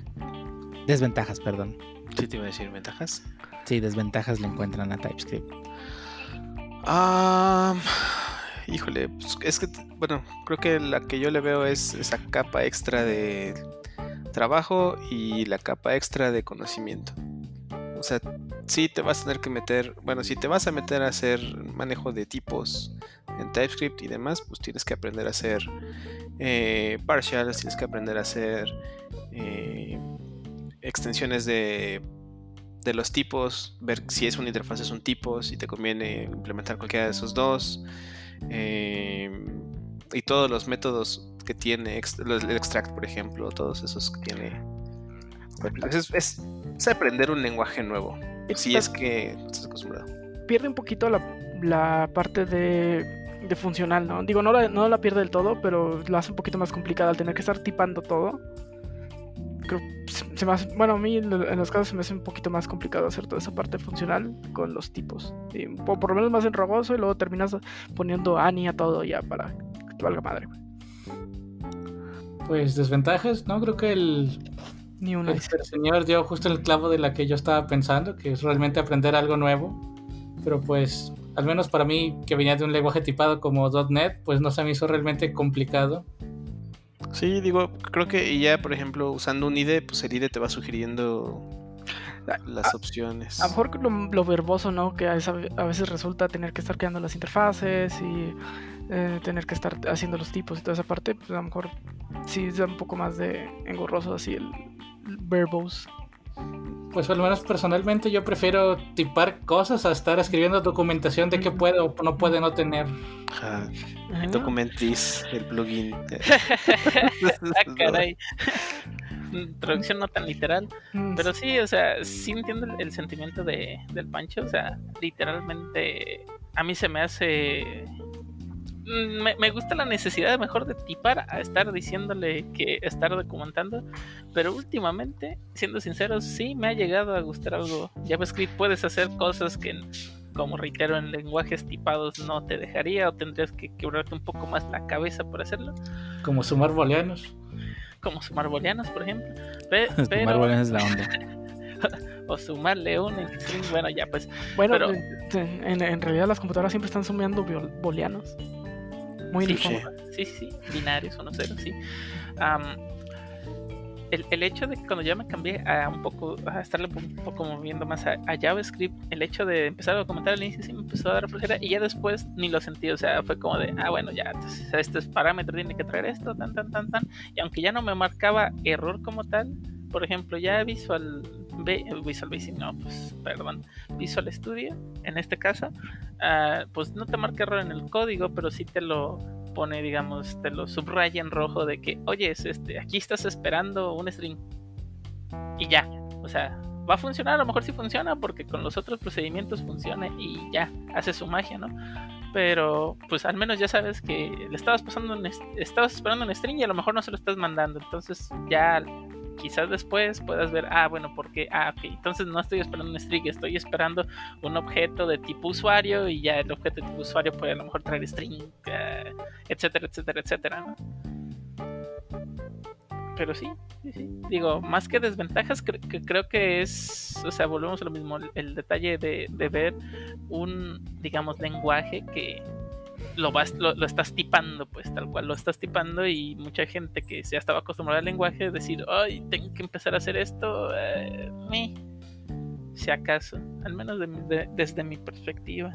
Sí, yo creo también influye mucho en, en, qué la vas a usar. O sea, si lo vas a usar como con JavaScript plano, a lo mejor no es tan complicado. Si lo vas a usar con, con React o con algún framework, pues es como de, pues tengo que usar la versión del framework que viene en TypeScript. Y luego, si quiero extender este tipos que vienen nativos del framework, tengo que saber cuál es el que tengo que importar, ir a ver, buscarlo, ponerlo y extenderlo en la función que lo voy a implementar para poder recibir los atributos o, o regresar el tipo de atributo del que necesita el framework, por ejemplo, por ejemplo, si vas a regresar un function component, tienes que decirle, tienes, tú vas a regresar un function component y tú vas a regresar un componente de este tipo o bla, bla, bla, bla, bla. O sea, son cositas que pues es talacha que tienes que ir aprendiendo, que sí es más pesado al inicio, pero pues igual te ayuda a granulizar. Y también depende, por ejemplo, creo que eso, eso va a salirte con todo. O sea, lo vas a ver con Vue, lo vas a ver con, con Angular, lo vas a ver con, con cualquier librería, ¿no? Incluso con, con Chakra UI o con eh, Angular UI. Si lo vas a usar con, con TypeScript es ya vienen construidas de, de, lleno y no puedes como hacerlo parcialmente, a menos que sea código propietario. Uh -huh. Choto, tú que eres el mayor odiador de TypeScript. Pues no soy odiador de TypeScript, solo pues no lo uso. Y no eh, lo amo, dice. Y, no, y, por, y bueno, no lo amo, no por lo tanto por eso, por no usarlo, pero realmente de lenguajes tipados tuve mucho con C Sharp. Duré años trabajando en C Sharp, entonces... No. Sí, sí, la velocidad que sientes a lo mejor es con otro. Es que, digo, tiene sus ventajas. Obviamente ya se habló del entorno de desarrollo, que es el IDE, que pues sí, es lo mejor que tiene. Pero hablando específicamente del lenguaje, que digo, eh, pues tal cual el lenguaje es el C Sharp, no digo porque la IDE puedes usarla con otros lenguajes que podrían o no beneficiarse de lo mismo. Y que si bien, por ejemplo, en el caso de JavaScript ha habido muy buenas ventajas a través de VS Code con plugins, como Quokka y otros. De hecho, ESLint ha mejorado bastante. También puedes configurarlo para que te diga si, si, si devuelves un valor, que todos tus otros returns sean eh, relativamente similares. Obviamente no puede determinar todos los tipos. Eh, bueno, que sí, sí hay tipos en JavaScript, que es number, string, eh, y bueno, los tipos básicos, pero es diferente, obviamente. Pero, por ejemplo, si tú devuelves un string y abajo devuelves un return sin nada, o sea, un undefiner, te lo puede detectar y te dice, oye, hay inconsistencia en tus returns. O si en una función tienes un return y en el resto, digamos, en una condición tienes un return con un valor y el resto no, que sigue siendo un return undefined, también te dice, ¿no? O sea, detalles de ese estilo o si detecta en uno un número, uno un string, o sea, ese tipo de cosas, ¿no? Si te las detecta y si es útil, de hecho es bastante útil. Han ido mejorando, hay unos que ya vienen built-in donde te dicen estas variables nunca las estás usando o estas funciones nunca las estás usando y pues tal cual esto es acerca del ambiente. Pero como lenguaje, pues sinceramente yo estoy muy cómodo con JavaScript mm, regresar a un lenguaje tipado se me hace limitarme. Eh, con sus ventajas quizá de, pues ay, sí, ya no válidas, por ejemplo, tanto en algunos casos por inconsistencia de algunos APIs, pero normalmente esas APIs pues son APIs custom, ¿no? O sea, eh, de un equipo que pues tiene malas prácticas porque un API hecho y derecho, como por ejemplo consumir un servicio eh, de AWS, eh, bueno, tal cual de, o de Google, o de Amazon, o de GitHub, pues ya están bien hechos, bien consistentes y pues no tienes esa necesidad. Esas necesidades vienen, pues como ya se dijo, de las malas prácticas. Y bueno, si bien hay buenos mecanismos no sé, yo trabajo con proveedores de pago y créeme que no. No, no, no, no todas las empresas tienen sus APIs hechas y derechas. Digo, mencionaste las. Sí. Creo que tres tienen sus IPs hechas y derechas. Y ya. Y es más, te conozco a alguien que te puede decir que las. Que las este, APIs de pagos de Amazon no están, no están bien hechas. Ah, bueno, no sé, pero sí hay APIs hechas y derechas.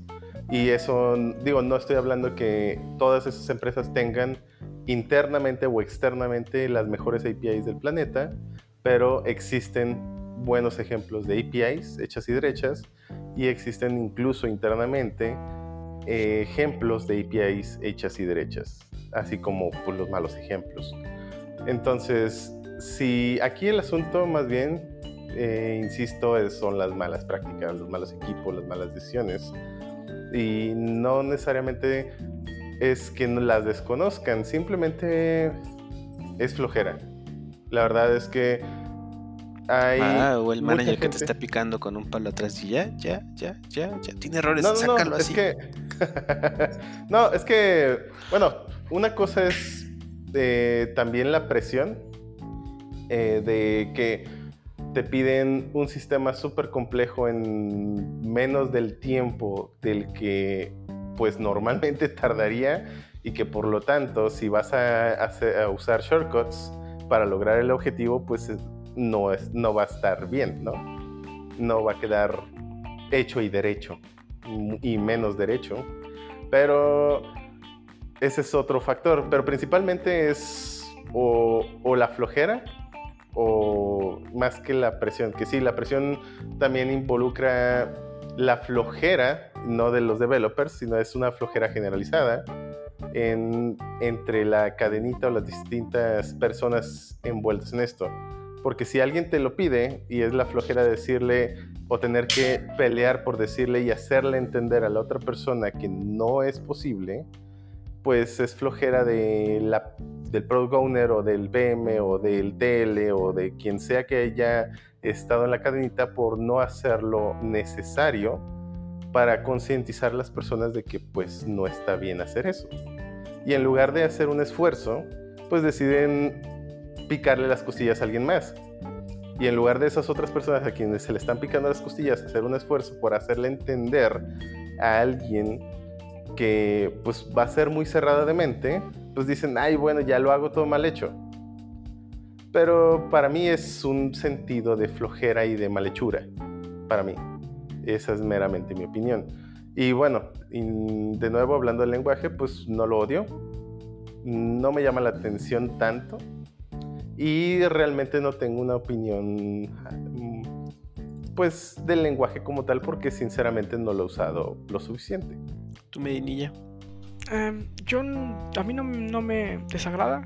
Eh, me gusta más usar JavaScript por las libertades que me da y sobre todo porque el, todo el setup de TypeScript se me hace muy engorroso y estar manteniéndolo y todo y haciendo todos los pipelines para construir y Ah, sí, si lo vas a setear desde cero, sí es un pain in the ass igual que Webpack. O sea, creo que cualquier cosa que no venga ya como con un. Eh, que no sea derecho esca- instalar. Ajá, que no sea, que no sea escalable de. Quiero crear una aplicación de React. Ah, sí. ¿Lo quieres con, con TypeScript o no? Ah, sí o no lo quiero. Y ya. O sea, así de sencillo, está perfecto. Si lo quieres poner a mano, Sí, muchas Híjole. veces hago. em, últimamente he hecho muchas APIs pequeñitas, microservicios en Express. Y la neta, ni, ni uso un scaffolding. Yo me hago mi scaffolding de Express, entonces en JavaScript lo hago en putiza. En un par de horas ya tengo el scaffolding de Express. ni el de Express que ya viene con todo. Nah, me da mucha flojera. Prefiero hacerlo yo. Eh, entonces en un par de horas ya lo tengo. Y ya tengo el pipeline a veces. Entonces pues, me da mucha flojera hacer todo el, el bootstrap para TypeScript. Y más, más que nada por eso. Y si fuera un proyecto ya más grande, a lo mejor sí, sí me pensaría más usar TypeScript. Muy bien. Y bueno, este, ¿qué, comentarios han escuchado ustedes que, aparte de todo, lo que ya dijimos, algo más que hayan escuchado respecto a TypeScript?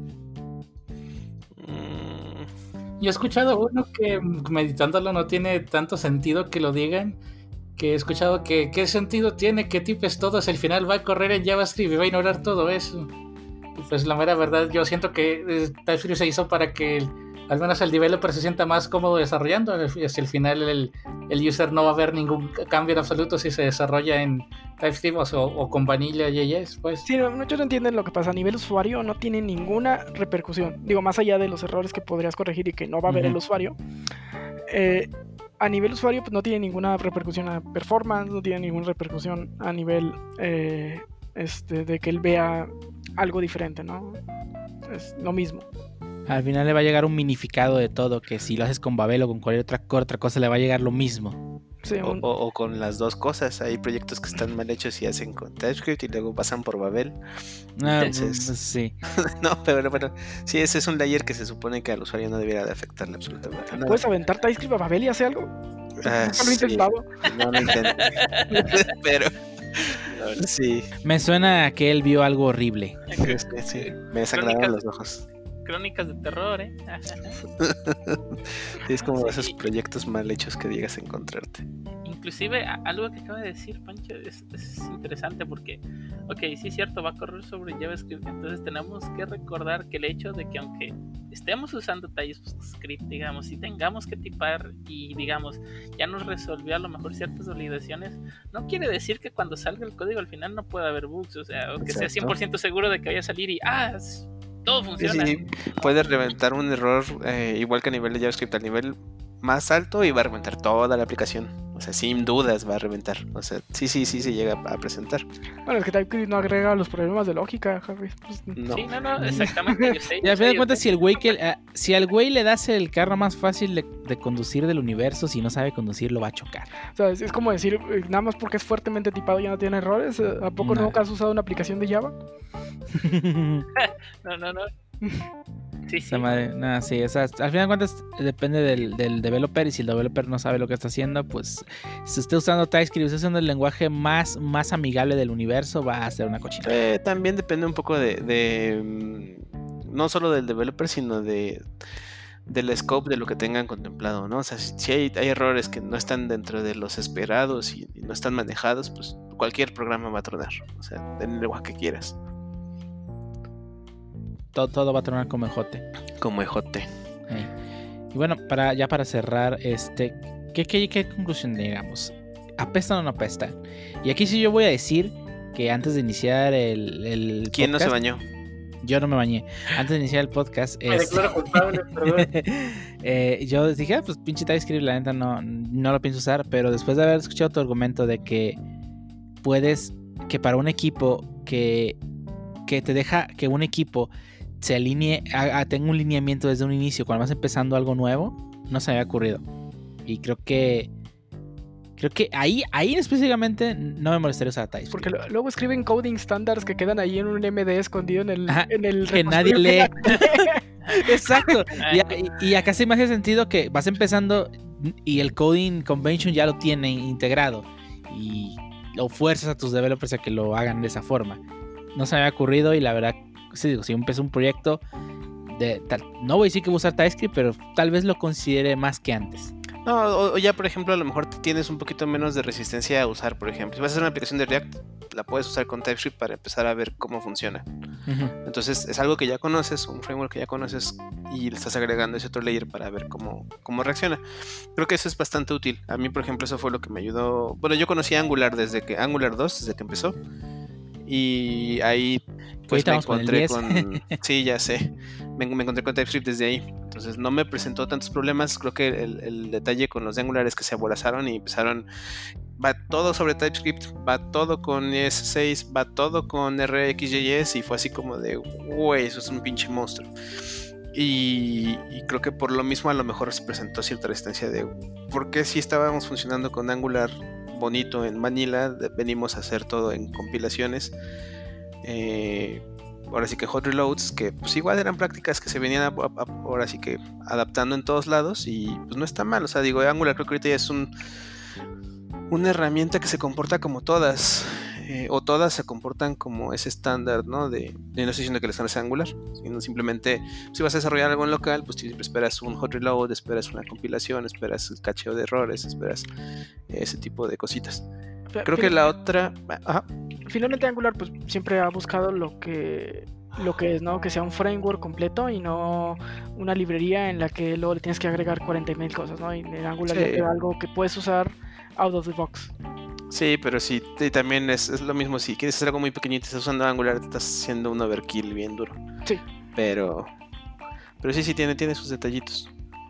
Y. Hay otro detalle. Creo que viendo las gráficas de uso de JavaScript de librerías, pues ha ido creciendo poquito a poquito la cantidad de personas que ya utilizarían TypeScript para algo, ¿no? O sea, a, a lo mejor sí se ha ido viendo como algo de funcionalidad en, en- en su presencia y pues ha ido creciendo un poquito el uso. No es como que haya repuntado a, a un 90, 60, o sea, un 90, 80%, pero pues ya de, de haber sido, por ejemplo, en el 2015 completamente odiado, ahorita ya no es tan odiado. Pues, El, el año pasado creo que las, en las de Stack Overflow fue el que más creció, ¿no? No el Sí. que, no el más alto, pero sí el que más creció. Sí, a comparación del año pasado. Ajá. Entonces Sí, quiere sí, decir que pues, es- lo vas a encontrar en más lugares. Ajá, y ha estado haciendo las cosas pues bastante decente, voy a decir. Y los Sí. que lo y los que solo lo odian porque es de Microsoft. Ya, Ay, bueno, yo ese sí tenía un detalle. Yo no tengo mucho amor por Microsoft en los últimos años. Eh, eh, he de confesar que sí ha mejorado. pero el Visual Studio Code es una Sí, chingonería. ese sí se me hace muy útil. Sigo resistiéndome a regresar a Windows, pero pero TypeScript creo que sí ha sido bastante estable. Y también creo que no ha creo que otra ventaja es que a lo mejor no ha mutado mucho desde que empezó. Mm, Cierto. Pero bueno, Choto, ¿algo más que agregar? No lo usen. ¿No? No lo usen, dice Shuttle. Bueno, usen lo que quieran, pero úsenlo bien. Sí, Sí, úsenlo que quieran, bien. Hagan lo que quieran, literalmente, pero por favor, Hagan lo que háganlo quieran, bien. pero háganlo bien. o sea, no, no, usen, no usen la pala y la quieren usar con la parte de atrás. No, no mames. Ah, o usen la pala para romper este arbolitos como yo en el Minecraft. Ándale, exactamente, por favor. Y bueno, y hasta aquí este tema. Vámonos a las despedidas. Vámonos.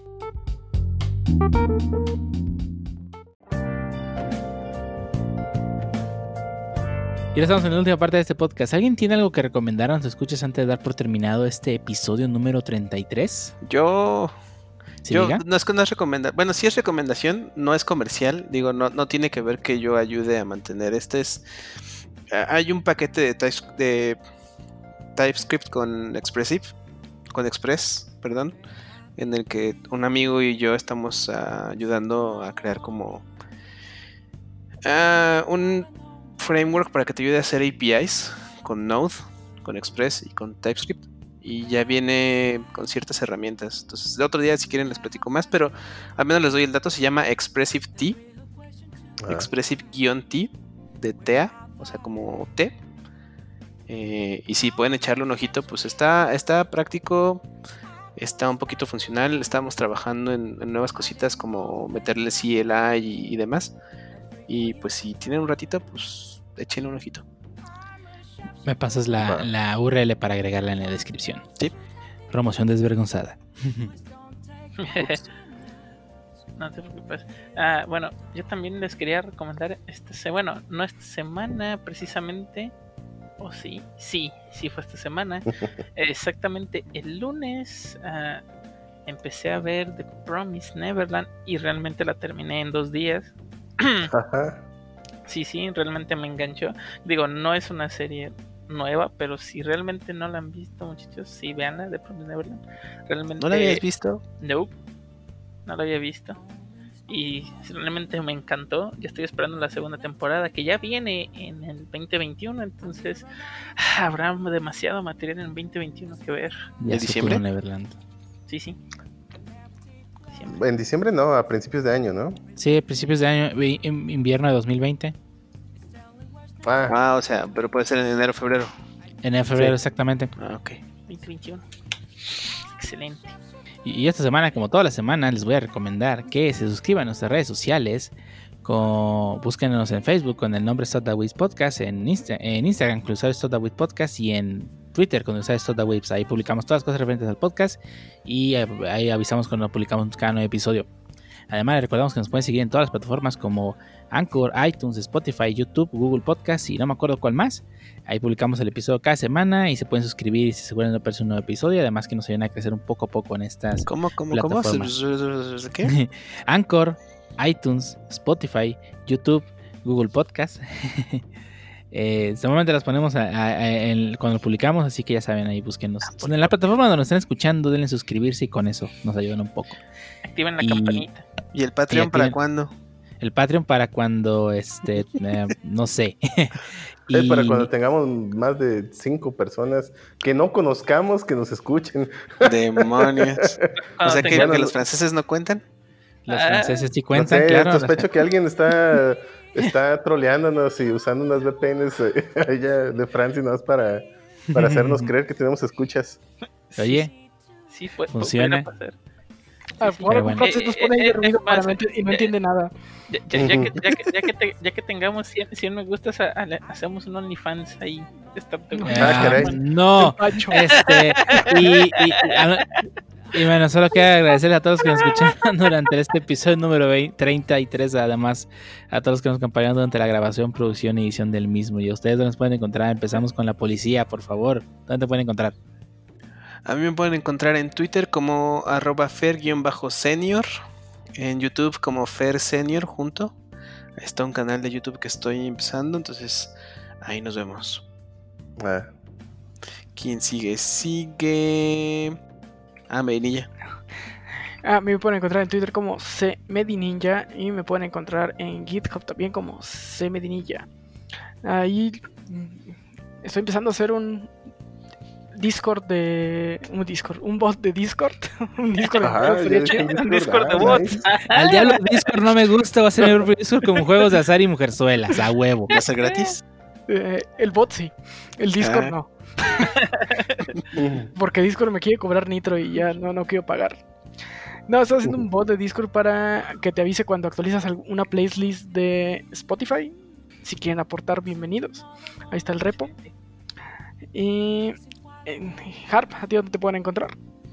Me pueden encontrar en Twitter como el-hardy93, en Netbots estoy como harp93 y en GitHub como, como harp1193. Am, yo no estoy haciendo nada interesante como Medinilla, pero pues eh, ahí si quieren contactar- contactarnos por redes sociales, está perfecto. Quejas, dudas, sugerencias, échenle. Y a ti, Pancho, ¿dónde te podemos encontrar? A mí me pueden encontrar en Twitter como arroba francisco-ontv. Eh, pues si se meten, les advierto que a veces comparto, bueno, tengo, bueno, comparto tonterías, así que si se meten ya saben. al Iba a decir cosas furras, pero bueno. voy a hacerme otra cuenta para eso. Oye, normalmente publicas fotos work. de lo que estás jugando y no estás publicando fotos de tu casita de Minecraft. Es que lo estoy disfrutando tanto que no, le- no da tiempo de screenshots. Es que todavía no le gusta. Deja que le ponga muebles chidos. Eso y le dio miedo decir que publica spoilers también a veces. Recientemente ya no, pero bueno. El de t-shirt Valkyria, donde te el podemos encontrar. Prof. Correcto, ah, sí. Total, ¿a ti dónde? A mí me pueden encontrar en GitHub en, bueno, con el usuario XOTL, es decir, visitando github.com, diagonal XOTL, ahí tengo algunos proyectillos que pues, ya están, bueno, no, bueno, no abandonados, pero al menos el bot de Smash pues, sí, porque ya no lo usamos, ya no jugamos Smash, bueno, en la oficina.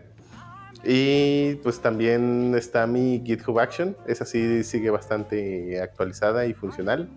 Ahí si quieren acercarse, pues eh, bueno, échenle un ojo. Si quieren hacer algún release, bueno, si quieren, si están interesados en hacer releases, por ejemplo, ahí para el Sfer Señor, si quieres hacer releases y publicarlos en tu pues sección de releases de, de tu repo y, y quieres una manera fácil de hacerlo con GitHub Workflows y a través de bueno, y usando esta GitHub Actions lo puedes hacer. Te permite subir assets, descargar assets, editar eh, título, todo, todo lo de el release que quieres por tags. Va, va, va, va. Te genera también los tags en automático. Chécala si te interesa. Va, va, va, va. Promoción el, desvergonzada. el podcast de publicidad, excelente. Goranos Ponce no te quiero de Christmas. ¿Y a ti, Dio? ¿Dónde o qué? Me ¿Qué, qué no vas a promocionar? Eh, pero voy a promocionar este eh, eh, una, una, una GitHub Action de Shuttle y un stream de, de Fer Senior. Y, y- y, bueno, a mí me pueden encontrar en todas las redes sociales como Ah, el stream, sí, cierto, del Sí, sí. señor. este, me pueden encontrar en todas las redes sociales con el usuario Lord0 y 40 seguidos. Ahí publico tontería y media y los domingos es día de One Piece y ahí todo el día me la paso tuiteando del capítulo. Y bueno, eh, ¿Ya creo que viste hasta el aquí el spoiler? episodio. No voy a ver nada. ¿Ya Gracias. viste el spoiler? No, gracias. Vámonos antes que nos spoileen. Vámonos. Vámonos. Bye. Pero no se vaya. Adiós.